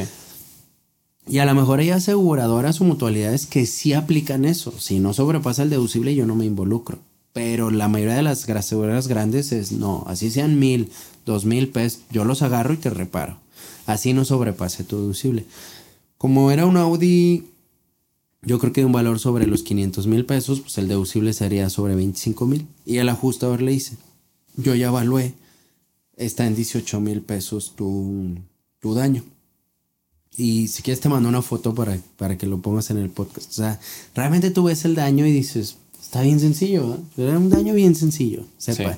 Aparentaba ser muy sencillo, pero estaba en, en, la, punta derecha delantera y era fascia, poquito de la salpicadera y el faro. Lo veías así talladito. Entonces le dice al ajustador, no, yo ya valoro y son 18, tu deducible son 25, yo no puedo agarrar la lana.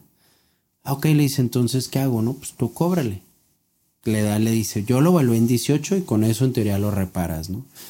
Nuestro cliente, en vez de hablarnos a nosotros, se va y empieza con el señor a negociar y el señor le dice, oye, échame la mano, bla, bla, bla, te doy 13. Nuestro cliente dice, pues ya, por quitarme la bronca, ya ir, me está lloviendo, ya son las 11 de la noche, ya yo le pierdo 5 y no me importa, ya me quiero ir. Entonces agarra los 13 y ahí el ajustador o el de multiasistencia lo que hace es dice, ah, ok, fírmame un desestimiento. Puta madre. Porque ya te arreglaste con él. Y no está mal, es el protocolo. O sea, ya estás diciendo, ya hubo arreglo. Sí, pero el, ajustador pudo resolverlo de diferente manera, ¿no? Es que lo que te digo, a lo mejor fue un error de procedimiento y no es que esté mal. O sea, no quiere decir que los ajustadores hacen mal. Digo, igual a todos se nos va la cabra al monte y pues la riegas, ¿no? En algo. Este, pero el chiste es, digo, si a mí me hubiera hablado, yo hablo. Bueno, el chiste es que al día siguiente el cliente lleva al coche a la agencia, el Audi, y me manda y me dice, oye, ¿qué crees, cabrón? Cobré 13 de 18 que me habían dicho. Dice, y yo estaba dispuesto a perder 5 mil pesos. Dice, pero ya me pasaron la evaluación y no la manda 86 mil pesos el madrazo. Nah, pues es que también la agencia, qué pedo, güey. No, no, no, es que ahí te va. Es que eso es lo que no dimensionamos. ¿Sabes cuánto valía el faro de un Audi A4 2018? ¿20 mil baros? 65 mil pesos. No mames. Te lo juro. Ya Pero tenemos de agencia, ¿no? De agencia. Y a lo mejor en 5 de febrero te lo van a dar en 30. o sea, si, si en la agencia vale 65, en 5 de febrero te lo van a dar en 30. Es qué locura, güey. O en 25. O sea, ve, ve, lo irreal. Un coche de 500 mil pesos, el faro vale el 12% del valor del coche. Mejor de que te lo robaron. O sea, es ilógico. Imagínate que si hubiera sido dos faros fascia, parrilla, este, X. o sea, es un siniestro de 180 mil pesos. Entonces, el no traer seguro y tú dices, ah, le pego un Audi. el otro día ahí en el, en el coto donde vivo, este, un, vecino le no funcionó el taxi y se echó en reversa y estaba otro vecino ya esperando y le pegó un Cruz. O sea, el coche es un Cruz no sé qué año era, si 2015, 16, 18. 200 mil pesos nuevo que vale. A lo mejor, no, no, a lo mejor valía un poquito más nuevo. Este, pero, el Cruz tiene dos parrillas, una como alita y luego está dentro de toda la fascia y luego una, parrilla más delgadita abajo. Son parrillas así como de panalito. Llega el ajustador y dice, híjole, es que sabes qué. Digo, desgraciadamente el que le pegó, que se echó un reversazo sin seguro. Ya evalué las parrillitas. ¿Sabes cuánto vale cada parrillita? Dice, 8 mil pesos más menos cada parrillita. No mames. Y yo dices, no, pues ya, vale. más el portadefensa, más la mano de obra, más bla, bla, bla. Y eso, digo, quiero aclarar algo y no es, también no es que esté bien o mal. Cuando tú tienes un siniestro donde la otra persona no tiene seguro, el ajustador evalúa nuevo de agencia y el máximo, ¿eh? y es real. Y obviamente tú llegas al taller y no hay garantía de que te pongan nuevo y de agencia y del mismo costo. ¿Por qué? Porque la ley, el contrato tienen, y eso puede estar mal. Y yo mismo no estoy de acuerdo, pero así es. Y desgraciadamente los, los contratos de aseguradora son unilaterales. No te preguntan. No te preguntan si quieres o no. Entonces sí dice que las piezas que te pueden poner son genéricas, son de uso o son de agencia, nuevas de agencia. Siempre y cuando, que eso, ojo, asegurados, este, siempre y cuando cumplan los requerimientos eh, físicos, estéticos y funcionales y de seguridad. O sea que si a ti te ponen una pieza de uso taiwanesa, china, lo que quieras, y este y esa pieza tú la ves y dices de alguna forma no tiene la misma estética que la otra, sí lo puedes reclamar. Ok. Si tiene la misma estética funcional y todo, pues es, se ve bien, repara el daño, resarcí el daño. Aunque a la persona en el crucero le hayan cobrado la pieza nueva, ¿eh? ¿Por qué? Porque era lo que hablamos hace ratito. Ahí a lo mejor él le dijo, vale 8, 12, pero a mí me ha pasado que, que eso pues, la gente no lo sabe, donde la aseguradora lo que está haciendo en ese momento está jugando un volado. ¿Por qué? Porque en algunos le pierde. O sea, me ha pasado que cobra 20, 30 mil pesos de un coche de 120, 130 mil pesos su valor comercial. Y cuando llegan al taller, empiezan a evaluar, traía daño de motor, traía bla, bla, y dicen, ¿qué crees? Pérdida total. Oh, mami. ¿Y sabes, ¿Y cuán- perdió? ¿Y sabes cuánto cobró el ajustador? 20. Che. Entonces es como, puta, cabrón. Entonces ni modo. Pues en este. Y, y tú como cliente dices, eso fue error tuyo. Pero en otro sí le gana la aseguradora. Pues más que le ganes, está jugando los volados. Es más, tú como cliente, como, como, como responsable, tienes el derecho de que el asegurador le digas, oye, pues este, te voy a dar 20 mil pesos X, ¿no? Por un siniestro. Que yo creo que no son 20 mil pesos. Si es menos, me lo regresas y, la y, el, y el dice, sí, claro. Pero si usted quiere jugar, no jugarse el volado, entonces, si es más, Vas a pagarlo. me lo vas a pagar. Fuck. Y ahí es cuando dices, ay, que, Mejor no me la juego. como, pues no sabes, o sea, igual te sale, igual y no te sale. Y yo, te, yo la verdad he tenido casos de que cobran 20, 30 mil Sí. pesos y termina siendo pérdida total. Y les conviene, supongo. Bueno, Pues- no, porque el, el- bueno, depende del deducible y más cosas. No, pero, pero a ti como, como responsable, pues te super convino porque hiciste un coche pérdida total que lo resolviste con 20, 30, porque fue un error a lo mejor. Sí. Y es un, y no, y más allá de un error, pues obviamente en, en una hora o en media hora es totalmente im- imposible que puedan hacer una evaluación eh, fidedigna, ¿no? Puede haber daños internos, puede haber cosas que en la foto no lo, el, el ajustador no va a quitar defensa para ver qué tanto se dañó internamente. Entonces, por eso son volados. Entonces, pero si hablan y dicen, oye, le cobró 20 mil y le dijo que la pieza valía 8, ya me pusieron una taiwanesa de 3 mil. Si se ve igual, pelas. Y ojo, otro tip. Y, y- y ahí es cuando es bien importante conocer nuestros coches. Una vez me habla un cliente y me dice, oye, pues yo no quiero esa parrilla. Trae una CX5 Mazda. Porque está taiwanesa. Digo, ¿se ve mal? No. Eh, ¿Está mal puesta? No, pero no la quiero. Híjole, le digo, es que mientras esté estéticamente, funcionalmente todo igual, le dije, disculpa, no puedo hacer nada. Porque si ha pasado que la pieza carece a veces de calidad. Tú dices, si carece de calidad, pues, pues obviamente lo reclamo. Me dice, ¿tiene que ser igual? Digo, sí, tiene que ser igualita. Y eso es un tip, ¿eh? Dice, ¿qué crees? ¿Has visto el emblema de Mazda de las alitas? Sí. En la parrilla de las X5 creo que era una 2016, no sé si sigue siendo así. Le encontró detallitos. No, obviamente nadie puede hacer las cosas exactamente iguales por temas de patentes. Claro. Entonces lo que hacen las, este, las, pues estas que hacen como las, eh, no digo réplicas, sino genéricas, que le llaman genéricas, haz de cuenta, todo era igualitito. En el- la parrilla lo más de igualitito. yo no lo hubiera notado, y yo creo que el 98 o 99% de la gente no lo hubiera notado. El cliente dice, mira, la parrilla original en, en las alitas, en el emblema que va cromado, en la original, todos los hoyitos que están entre las alas, entre el círculo y las alitas de Mazda, son huecos. En esa parrilla que me pusieron están, este, están sellados. Uh. Todo es igualito. La forma y todo, pues están sellados. Ah, ok. Digo, pues reclame eso. Entonces el cliente va y reclama y le dice, no, pero es similar. Entonces yo hablo con gerente de siniestros y le digo, ¿qué crees, vale? No es igual. Tus condiciones generales, así como las aplicas, no digo... Para tu conveniencia. Para, no, más que para tu conveniencia, como debe de ser. Sí. Tus condiciones generales dicen que debe ser estética y funcionalmente igual. Y no es estéticamente. Y no es estéticamente igual. Pues se la pusieron original. Ah, no, no. o sea, también está sirviendo como abogado,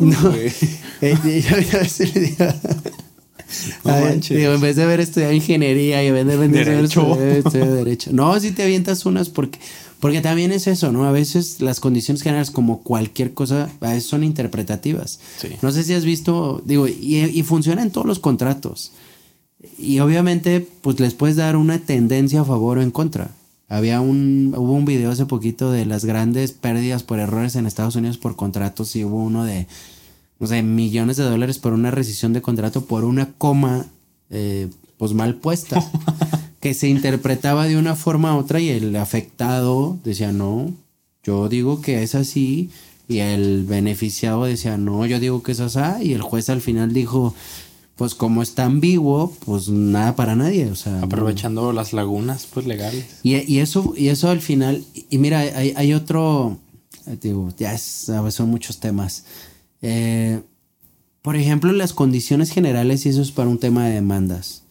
Las condiciones generales son unas. Cada aseguradora hace unas condiciones generales por producto. Pero hay condiciones, eh, hay la ley del contrato sobre el seguro, hay circulares únicas de seguro, que eso es la ley, la ley. Sí.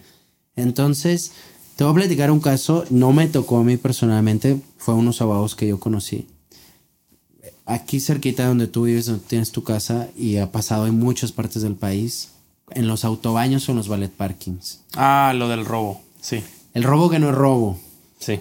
Este, el, yo le di las llaves para que me lavara el coche en un autobaño. Se subió un subempleado, supuesto empleado, o a lo mejor empleado que ya tenía la intención de robar. Agarró el coche y se fue. Pues tú hablas a tu asegurador y dices, me robaron. ¿Y qué crees? La suerte dice, nah, no te robaron.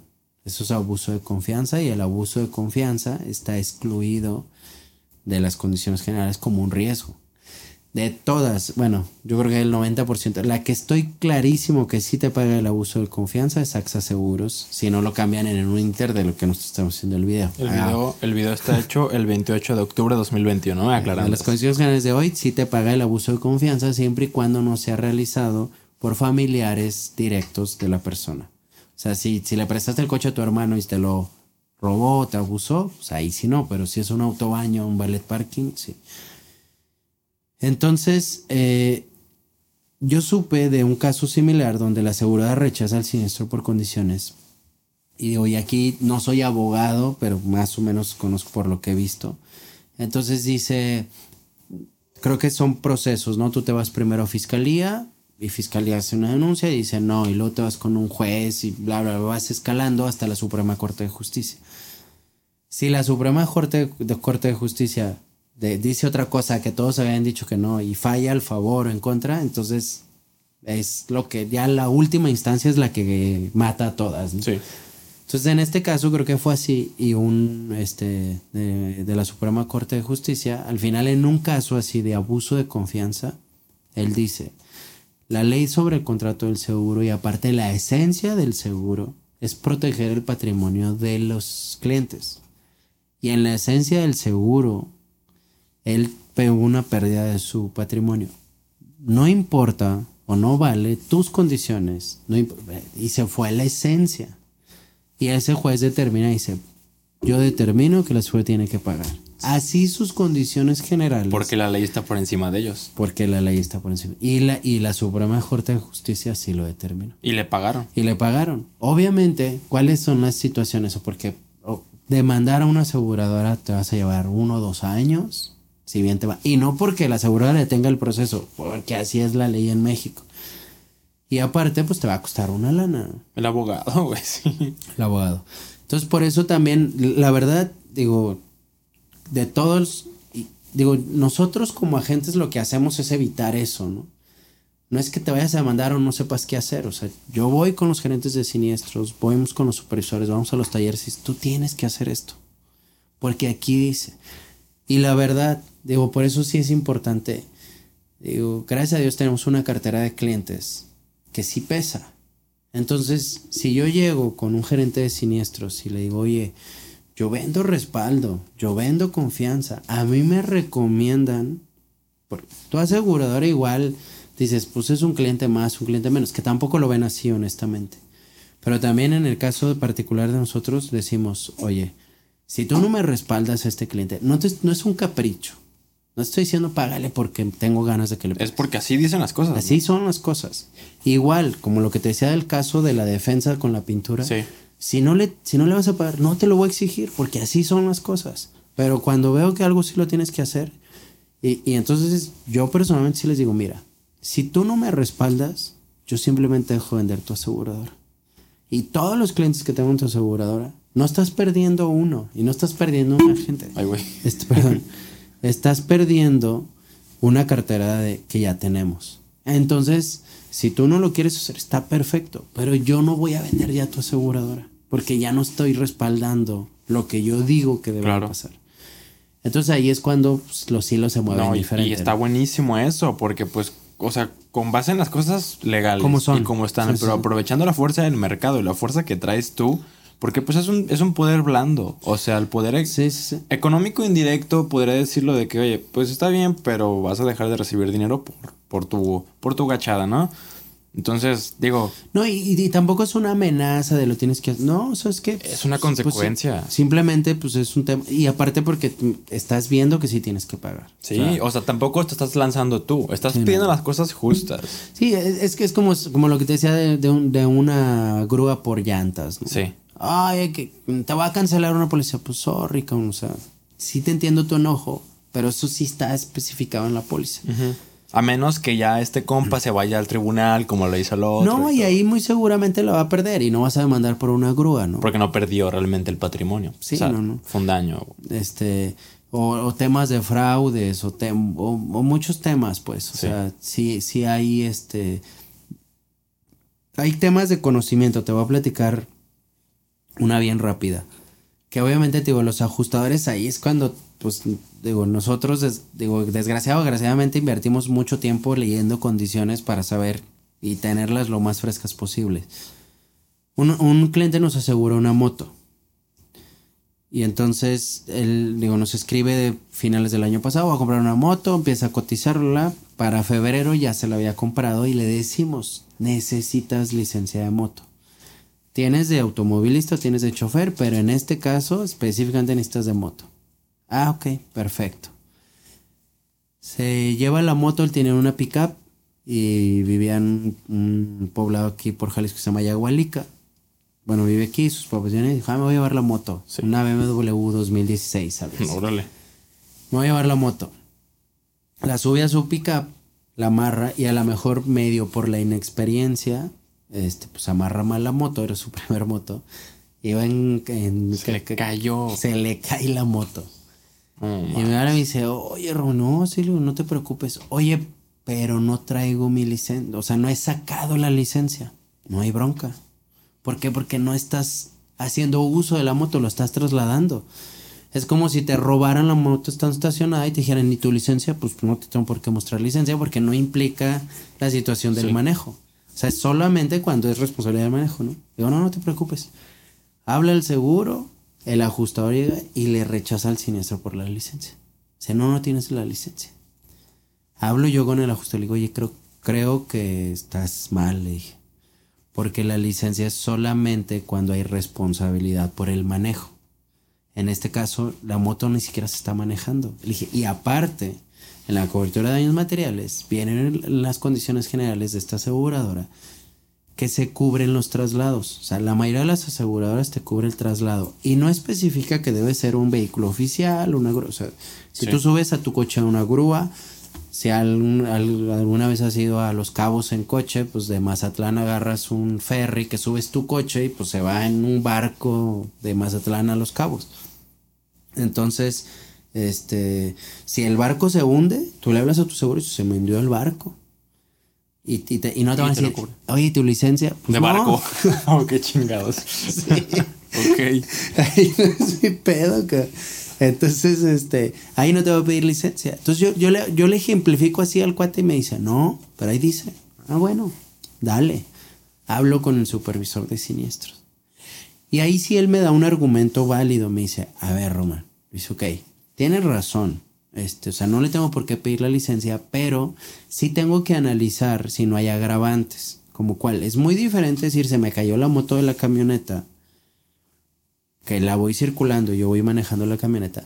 A todos estos videos, no sé si has visto cuando tratan de subir la moto y, se les va para ah, un lado, bla, bla. O sea, que la están circulando. Y si él la está manipulando, sí. Si no las, si ya estaba la moto arriba, dice, nada más eso, aguántame lo tengo que revisar mañana porque era un 11 de la noche. Tengo que pedir la grabación de lo que él declaró en la llamada, lo que declaró en papel y ya veo la procedencia o no procedencia del siniestro. Ah, perfecto. Hablo con el cliente y le digo, oye, quede claro. O sea, más que quede claro, ¿cómo fueron los hechos? No, pues yo voy circulando y se me cayó. No te preocupes, te la van a pagar. ¿Qué hago? Gracias a Dios en ese momento no había lesionados. No, súbete la moto a tu camioneta, vete a tu pueblo y ya mañana vemos. O sea, ya ni modo. O sea, tenía tres días con la moto. No mames, qué coraje, güey. Qué mal pedo. Al final, al día siguiente hablo, la verdad, y sí, revisan condiciones. Pues es procedente el siniestro. No disculpa, es procedente, lo, ya le mandan su orden de reparación. Y eso es lo que hacemos. Leer condiciones, ver si aplica, si no aplica y utilizarlas a tu favor. Ser pequeños abogados de los seguros. Más sí, menos. pues oye, el, servicio al cliente desde ahí se nota. Y la neta, qué chido, o sea, que tengan como esa, tanto respaldo de las aseguradoras como esa estructura de ustedes y ese conocimiento. Sí, creo que, o sea, la neta creo que, como te lo dije con los videos que haces, este tipo de cosas y conocerte la manera de proceder, te ahorra el tener que decirle, oye, bueno, decirle muy ambiguamente, oye, ¿me compras un seguro? O sea, te ahorra, digamos, la labor de venta tradicional, porque la gente, o sea, se queda con, no mames, este güey sabe, este güey puede, este güey me va a resolver el problema, que al final de cuentas las personas pagamos para que nos resuelvan problemas. Y ya, porque, mira, personalmente, yo ahorita no tengo que comprar ningún seguro. Ok. Pero cuando lo haga, seguramente te voy a hablar, güey. o sea, porque se me hace muy perro que simplemente es como, ok, pago, me resuelvo esto, me protejo en caso de, y si tengo un problema, le hablo a Román y ya. Sí, sí, sí. está buenísimo. a lo mejor hay gente que dice, ah, yo puedo solo, yo me la sé. Pero bueno, a menos en mi caso, no, qué hueva, la verdad. No, y está bien. Y la verdad hay muy buenos compañeros agentes de seguros. Muy buenos. Digo, conocemos gente con mucha más experiencia que nosotros. Sí. Eh, o sea, solo simplemente es, busquen un buen asesor. Sí, busquen a alguien Busquen un buen asesor. Sí, pregúntenle, oye, ¿te puedo hablar a las 2 de la mañana? Y se les, no, yo, pues, digo, y, y no es obviamente... Eh, no tienen que hacerlo. No tienes que hacerlo, digo, tiene que ser un cuidado también, pero si algo se te atora, una urgencia, o sea, no me vas a hablar porque no encuentras tu póliza. No. Pues. Este, pues es como por algo que realmente... Valga la pena. Oye, estábamos detenidos, bla, bla, bla. No, no. Sí, no, hay situaciones bien graves. Este, o hay situaciones de mucho riesgo. O sea, desgraciadamente en este, pues en este rubro, sí. pues digo, son las historias bonitas lo que solucionamos, ¿no? Pero pues hablamos de muertes, enfermedades. No, hay cosas muy severas que... Y, mira, dentro de la cultura, y eso lo hago muy seriamente, eh, creo, que, creo que a veces se, se, ¿cómo se llama? No se dimensiona realmente lo que es un seguro. Porque la mayoría a veces te busca un seguro y, y piensa que él va a tener un seguro y que ya no pasa nada. Sea, que él no se va a tener que meter que nada. Y no es así. Desgraciadamente cualquier seguro va a tener un montón de implicaciones que el seguro no te va a poder cubrir. Realmente lo que estás haciendo en un seguro es trasladando la, el compromiso de pago. Solamente. Que el que te quedes sin coche, no te lo... Hay coberturas que te pueden pagar cosas adicionales, pero también entramos a otro problema y lo digo honestamente. O sea, yo te cotizo un seguro de X, 5 mil pesos, que me voy a 10 aseguradoras y entonces está más o menos la cobertura amplia normal, 5 mil pesos. Porque también es así, el mercado se maneja muy similar. Sí. Y resulta que a lo mejor yo como asesor digo, oye, pero métele que te presten un coche si, si chocas. Pero métele que te reparen en una agencia aunque ya no te toque agencia. Pero métele deducible cero. Robo de piezas ahorita con el robo de computadoras. Bla, bla, bla. Y el seguro de 5 se te va a ir a 6,500. Entonces, yo te voy a ofrecer esa opción, que es muy buena opción, en cuestión de protección. Y me voy a quedar fuera de costo. Porque a lo mejor la mayoría no, no buscamos en un seguro el tema de saber qué coberturas tenemos, sino el tema de cuánto me está costando. Entonces ahí a veces es complicado. Cuando un cliente sí nos pregunta, dice, oye, yo quiero esto. Ah, perfecto. Tú quieres esto, es así, así, así, así. Y esto es lo normal y esto es el plus. Te va a costar tanto. Y elige lo que tú quieras. ¿Qué riesgos quieres? Oye, ¿me conviene? No lo sé. Yo, pues, yo mismo a veces como cliente, porque igual compro para mi, para mí, ¿no? Yo mismo digo, híjole, ya vi que esta me cuesta 15, pero trae agencia, trae piezas, trae bla, bla, bla, bla, bla, me prestan un coche, no, no pago deducible. Y la otra me cuesta 11. Pues, ¿cuál hago? Sí, pues. Entonces, y, obviamente si en el Inter me pasa un siniestro, voy a decir, híjole, esos 4 mil pesos fueron bien invertidos. Si no me pasa nada, voy a sentir que tiré mi dinero, ¿no? Pues sí, pero estabas protegido porque a fin de cuentas, pues no mames, ¿quién te va a garantizar el futuro? Es, ese es el tema, ¿no? Precisamente para eso son los seguros. Y eso es lo que creo que deberíamos de cambiar. Y la intención de los videos es precisamente eso. Uno que conozcas, uno que sepas. Te voy a platicar una historia bien rápida. Cuando nosotros empezamos, que te platicaba de hace 10 años que, que me enfoco a esto, yo no, yo no tenía clientes. Y la mayoría de las ventas funcionan en general de todo con el mercado noble, tu familia, tus amigos, bla, bla. Y pues realmente eso era muy complejo para mí porque pues no tenía veintitantos años y pues la mayoría de mis amigos andaban igual de jodidos que yo. Entonces, no teníamos coche. Entonces mi mercado noble estaba muy limitado. Y en ese momento, este, de, de que yo empiezo, ya, empezaba, ya empezaban los bancos a vender seguros. O sea, ya, tenían uno o dos años vendiendo seguros, ya más masivamente, o sea, siempre lo han hecho, pero ya más como el negocio de los seguros, ¿no? Y ellos te ofrecían facilidades, mensualidades, mes sin intereses, bla, bla. Y la mayoría de los agentes tradicionales estaban o estábamos acostumbrados a, a pagos anuales o semestrales. ¿Por qué? Porque obviamente la, gestión de la cobranza mensual pues, es mucho más robusta. Ganamos, somos comisionistas, entonces si tú me pagas 10 pesos, a que si me pagas uno por mes, pues mi comisión es poquita cada mes, pues, es un tema real y comercial. Sí. la mayoría, no, pues si yo ya lo vendí, ¿para qué le voy a cobrar 11 veces? Pues mejor le cobro más una o dos cuando mucho, ¿no? Era un tema práctico de negocios. Entonces yo no tenía nada que perder, estaba sin lana, estaba sin mercado noble. Entonces la verdad yo dije, yo voy a vender, porque aparte los, los bancos empezaron a vender. Yo dije, pues yo voy a vender eh, lo que la gente quiere. Y empecé a vender mensual. Y muchos me decían, la estás regando, no te va a funcionar. Y hicimos un proceso en la oficina donde todo está mucho más automatizado que el sistema. Subimos estados de cuenta, subimos toda la información y solamente nos dice, estos no están pagados ya automatizamos mucho porque ese es el tema de la administración. Sí, muy Decirte a ti, oye, no pasó tu seguro. Que para llegar a eso se tenía que hacer un trabajo muy complejo. Y entonces ahorita ya tenemos un sistema que muy rápido podemos llegar a avisarle al cliente que no, no pasó su pago. Y gracias a eso nos, nos, este, pues crecimos. Porque yo más o menos por ese año vi un documental en YouTube, igual y búscalo, está padre, se llama los nuevos ricos chinos en España. Los nuevos ricos chinos en chinos España. en España. Y haz de cuenta una zona comercial de Barcelona, como en cualquier estado, ciudad de la mayoría de las ciudades del mundo existe, zonas muy comerciales. Hay una parte muy impresionante para mí en esa ocasión, que, que decían una zona comercial que había sido tradicionalmente de españoles, en menos de 10 años se había convertido el 80% de negocios de chinos. Ok. Y chinos que habían llegado a España dos, tres años antes con 5 euros en la bolsa. Y que 3, 4, 5 años después había una chinita, una señora este, que era vecina o que vivía en el coto donde vivía Cristiano Ronaldo. No mames. Abría así su cama y tenía bolsas de 10, 15 mil euros. O sea, era una supermillonaria. Y, y dice, llegué hace 5 años con 5 euros y vivía en un cuarto con otros seis, seis asiáticos conmigo, bla, bla.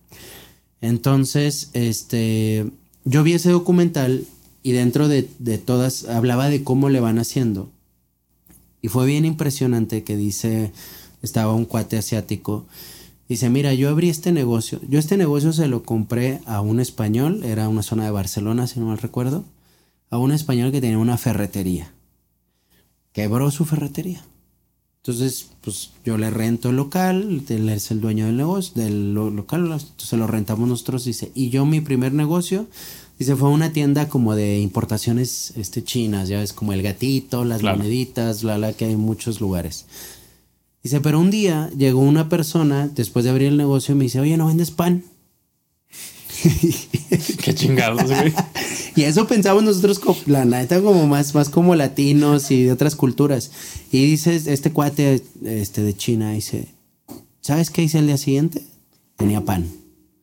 Y entonces él hace su análisis y dice, si yo que vendo importaciones chinas, alguien llegó y me pidió pan, quiere decir que nadie a la redonda vende pan. pan. Entonces es una oportunidad de negocio, dice, y vendo pan. Dice, ¿sabes qué hubiera pasado si al, dueño anterior en una ferretería hubiera llegado alguien y le hubiera dicho, ¿vendes pan? Y le hubiera dicho, ¿estás idiota o qué? La, lo cara que yo hice también en ese momento. Pues, ¿qué, idiota pregunta si en una ferretería o en una en X, como si fueras a Home Depot y le dices, oye, ¿no vendes salchichas? Pues, es una ferretería. Y, pero esta persona dice, lo que no nos damos cuenta es que el mercado te habla y te está diciendo lo que necesita. Entonces él dice, en menos de tres años mi negocio que empezó como importaciones chinas, ahora había su negocio y era como una, un mini abastos, frutas, verduras, pan, bla, bla. Y él dijo, dice, la diferencia de nosotros como asiáticos o como chinos, con yo creo que con la mayoría del resto del mundo, es que nosotros no nos enamoramos de los negocios. Del dinero, ¿no? Dice, no nos aferramos a que las cosas tengan que ser como nosotros creemos o pensamos. Escuchamos al mercado. Si el mercado dice, necesitas pan, dice, y es la cosa más idiota para el mundo. Como en un negocio de ferretería o de importaciones vas a meter pan. Sí, los chinos son muy pragmáticos. Entonces a mí eso, eso yo estaba eh, trabajando una hora al día porque no tenía clientes, viendo videos de YouTube. y dije, güey, el mercado quiere meses sin intereses, quiere formas de pagos mensuales. Quiere pan, el mercado quiere pan. El mercado quiere pan. ¿Cuál es mi pan? Los meses sin intereses. Sí, voy a ganar poquito, me va a tardar más en generar un ingreso, Lola. dije, pero es lo único que puedo hacer. Entonces, yo, si alguien quiere mensual, quiere limitada, básica, bla, como quiere, se lo vendes. Y es que tiene que ver también con el tema de por qué hago lo que hago, porque es el chiste es que te asegures. Sí. El chiste es que te protejas. Y si yo como agente te la pongo difícil, pues no es ético. Es que, mira, formas de ganar dinero hay un montón. Tú elegiste esta y la estás haciendo bien. Entonces creo que, o sea, creo que se cumple todo. Tú ganas dinero, ellos ganan protección. Ahí está, o sea, se están satisfaciendo las Exacto, es satisfactorio. Y la verdad lo que te decía, me gustaría hacer la última analogía. Lo que te decía de un día lo vi. Creo que la vida es un videojuego. Te lo dije hace rato antes de estar en cámaras. Pero quisiera que la gente lo escuchara. Para mí creo que la vida es un videojuego y un seguro lo único que hace es como cuando llegó, la, para los que somos contemporáneos, cuando llegó la memory card con el PlayStation. Nosotros que nací, yo que nací con el Nintendo, Super Nintendo, Sega, Atari, pues no podías más que jugar y, y si apagabas o te morías, pues volvías a empezar. Y el no tener un seguro realmente es eso, es el, el Nintendo del noventa y tantos, de los ochentas. Es, te pasa algo y vuelves a empezar. El seguro es como esa memory card o, esa nube que ahora existe, ¿no? Entonces es choco, hay un respaldo. Vuelvo a empezar. A lo mejor no es en el lugar en el que estaba porque tengo que pagar deducible, bla, bla, bla, pero me quedo al 80-90%. Eh, tengo una enfermedad, un seguro de gastos médicos, pues de menos no pierdo más del avance que ya tenía yo o mi familia. ¿no? Es un, es un safe, ¿no? En tu Sí, juego. es un safe en tu vida. Y un seguro de vida que es, a lo mejor yo ya me morí, pero el, el que viene de relevo empieza y aparte ahí no solamente empieza donde tú te quedaste, porque a lo mejor ya se quedó tu casa, tu coche, bla, bla, sino que aparte le llegó un paquete de, de, de dinero, de, de recurso, Un, un subidón de nivel, ¿no? Un poquito. para meterle a su vida, ¿no? Una educación, este, mant- mantener su vida, bla, bla. Sí, pues las vidas humanas es lógico que nada las, las reemplaza, pero pues... Totalmente. No, na- na- na- nadie te quita el sufrimiento, ¿no? Mira, que también, como te comentaba, creo que es mejor llorar en una paca de un millón de pesos, güey, a llorar en, en un ataúd sin dinero. Di- o sea. dice, dice el papá de un muy buen amigo, dice, este no es lo mismo llorar que llorar adentro de mi Ferrari. Sí, sí, sí, o sea, no, no. No, y ese es el tema capitalista, ¿no? Pero el tema, digo, realmente yo, yo tengo hijos y sí, y lo pienso así, y, y en algún momento, digo, ya no soy muy, no tengo mucho tiempo de jugar videojuegos, pero me gustaban, y lo pensé así, ¿no? Es muy diferente, cualquier videojuego ahorita, pues te cobra por, te, quieres la armadura, quieres bla, bla, bla, bla, bla. Entonces al final yo pienso que es eso, ¿no? O sea, si yo fallezco, digo, a lo mejor no es que yo me lleve algo, pero realmente, pues a mis hijos los dejo como con ese con, paquete. con una skin de Fortnite. Sí, de- totalmente. No sé, ahorita no sé qué está de moda, pues, pero sí, sí. Te dejo con, con la posibilidad de comprar, ir comprando tus upgrades y, y no preocuparte por eso. Y, y no hacer, digo, como, como- hay, hay una analogía que decían que, que si la vida es un videojuego, en México la jugamos en el modo más difícil. y chipeado y todo. sí, sí, sí. Dice, aquí es como jugarla al, al- porque está difícil el juego aquí. Sí, pero también pues, está pirateado, pues, meterte, salirte. Entonces sí, y, y él decía, pues es, es como ese paquetito de, de dejarle un save a tu vida, más allá de todas las analogías que hacemos, de que si te lo- es un save para la vida de alguien. Sí. Entonces creo que vale la pena. Nosotros, digo, hemos hecho muchas publicaciones donde realmente también es, ni siquiera puede ser tan costoso. Yo siempre les decía que, digo, cuando necesites asegurar tu coche, hay gente que dice, que yo manejo bien, es que, eh, a mí me va-". y está bien, o sea, tú puedes creer lo que tú quieras. Yo lo único que le digo, mira, está perfecto. El problema es que tu coche puede valer 10 mil, 15 mil, 20 mil, 30 mil, un millón y medio de pesos si es tuyo. Digo, y está perfecto, ya es tuyo, ya es tu patrimonio. Digo, el problema es que a mí me ha tocado, digo, que los coches de lujo pues también es un sector de la población menor. Sí. Pero por ejemplo, me ha tocado lo que te decía ahorita de un faro de 65 mil pesos. Digo, hay coches en México, un Chevy 2010. Eso cuesta. No, ni eso. No, no, te lo juro que no cuesta eso. O yo vendí mi hace meses 25 mil pesos, güey, no. Entonces tú tenías un coche, vamos poniendo tu ejemplo, tú tenías un coche de 25 mil pesos. Que si te acercas a, a un agente seguro, a nosotros, y sabes que sí, no tengo lana, o sea, no me está yendo bien, no tengo una capacidad económica muy grande, pero quiero protegerme de menos para no perder más de lo que tengo. Va, te venden un seguro cobertura básica, daños a terceros. Gastos médicos, daños a terceros, servicio de grúas y defensa legal. O sea, lo básico. Tu coche, si te lo roban o lo pierdes, no te va a pagar nada. Pero no tienes que pagarle a alguien más, sí, algo. Entonces, pero yo le decía, si tú no tienes ese seguro que más o menos te puede costar sobre los 3.500 pesos al año, o sea, menos de 300 pesos al mes, Ok. tú vas a decir, si no lo tenías, tú le chocabas a ese amigo del Audi y le dañabas un faro. No, hombre. Si te bajabas del sur y le dabas las llaves, no te alcanzaba. No, no, no. Quedabas debiendo. Quedabas debiendo. Nada más por un faro. Sí. Entonces es cuando, y, y desgraciadamente digo, hemos atendido siniestros, una vez tuvimos, y, y fue, esas son las satisfacciones del seguro, Es ¿no? que son, son saves en la vida. Tuvimos un, un- un cliente que va circulando por la calle y un, desgraciadamente un niño no se atraviesa, se asoma. Y el señor, pues con su camioneta, ¡pum! en la, en la cabeza.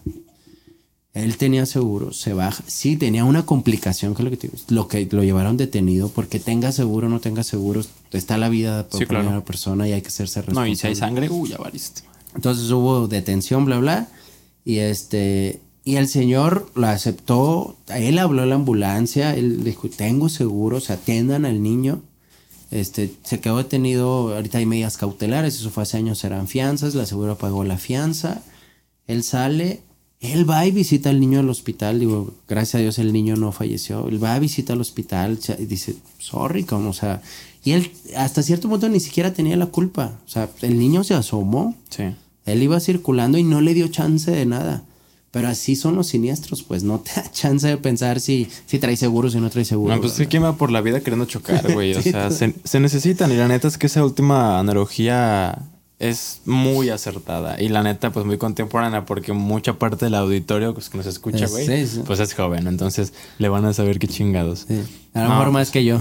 sí, pues los, los, juegos cambian, a lo mejor ahorita ya, ya piensan en comprar skins de Fortnite, antes, creo que antes ni siquiera te vendían amenidades. No, no, no, antes era más bien pura habilidad, pásalo, pásalo, pásalo. Pero gente, asegúrense, asegúrense, mínimo el carro, si pueden su salud, su vida, pero asegúrense porque no saben. No, no saben. Ojalá pudieran controlarse.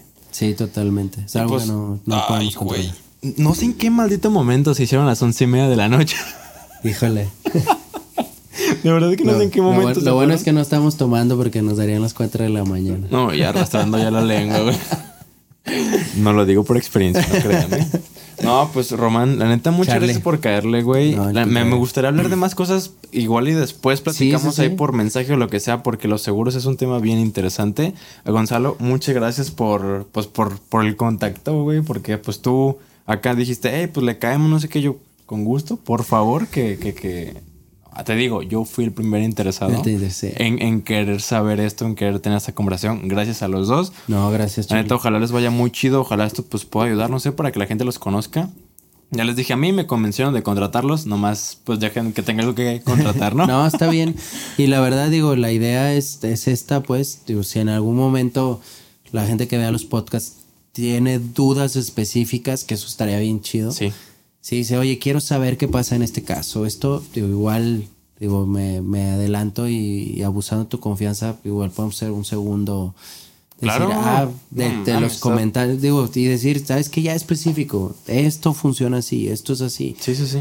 Porque, porque igual hay un montón de dudas, que ahorita platicamos abiertamente mucho. No, claro, después podemos hacer como, no, es que esto es un tema larguísimo, larguísimo, y pues no, hombre, a lo mejor en el tiempo que pase para el segundo, pues vas a haber vivido otras cosas. Sí, sí, sí. No, esto es del diario. Sí, y bueno, aprovechando también que estás aquí, pues dinos dónde te podemos encontrar, si hay algún teléfono, tu empresa, cómo se llama, o sea, qué rollo sabes. Pues aprovechanos. Mira, la, lo más fácil, digo, creo que lo más común es Facebook. Bueno, ahorita estamos igual en Instagram, en TikTok. Todas las redes sociales es Román Barragán, el de los seguros. Todas, todas. Te va a pasar el teléfono, este es el de Gonzalo que igual les va, les va a apoyar. Digo, yo estoy siempre respaldando y ahora sí que me meto más a los, a los madrazos ya cuando algo se atora. Este, tenemos un equipo, está eh, Patty que nos ayuda en cobranzas, Leti que nos ayuda con renovaciones, Janelli que nos ayuda con todos los temas operativos, de nuestro mensajero y Gonzalo y yo, o sea, somos un equipo ya de seis personas. Oye. Este, que estamos, digo, ahí apoyando. Sí. El teléfono donde nos pueden mandar WhatsApps para cotizaciones, todo es 33 13 24 09 21. Y en redes sociales, igual, lo más, Román Barragán de los seguros. En Facebook, en, en todas publicamos este tipo de videos, de donde hacemos los... Lo que te decían las primeras llamadas que tuvimos es, lo difícil de hacer un video es que pues si te fijaste, todos los temas se tocan. Sí, delimitar muy bien qué es lo que... Sí, no, esto está, está difícil. Este, en Instagram estamos como el de los seguros. El de los seguros. Por eso estamos con el de los seguros, literalmente con el de los seguros. No, pues carnal, muchas gracias, gracias por, compartirnos esto, güey, porque yo sé que esto también puede contar hasta como asesoría que se cobra. Entonces, la neta, gracias pues por querer compartir esto con toda la gente, conmigo. Tu tiempo, güey, van dos horas por la pizza, la... Miran, no, y me, está faltando algo. Me trajeron una coquita, trajeron unas pizzas que están por allá. Y el buen Román se rifó con esto. Shout out a Qualitas. Vean nomás, vean nomás. Déjame ver si se ve bien. Es un carrito, güey. Es un carrito. o sea, es un mouse carrito. Está buenísimo, carnal. Chido por el detalle, güey. La neta.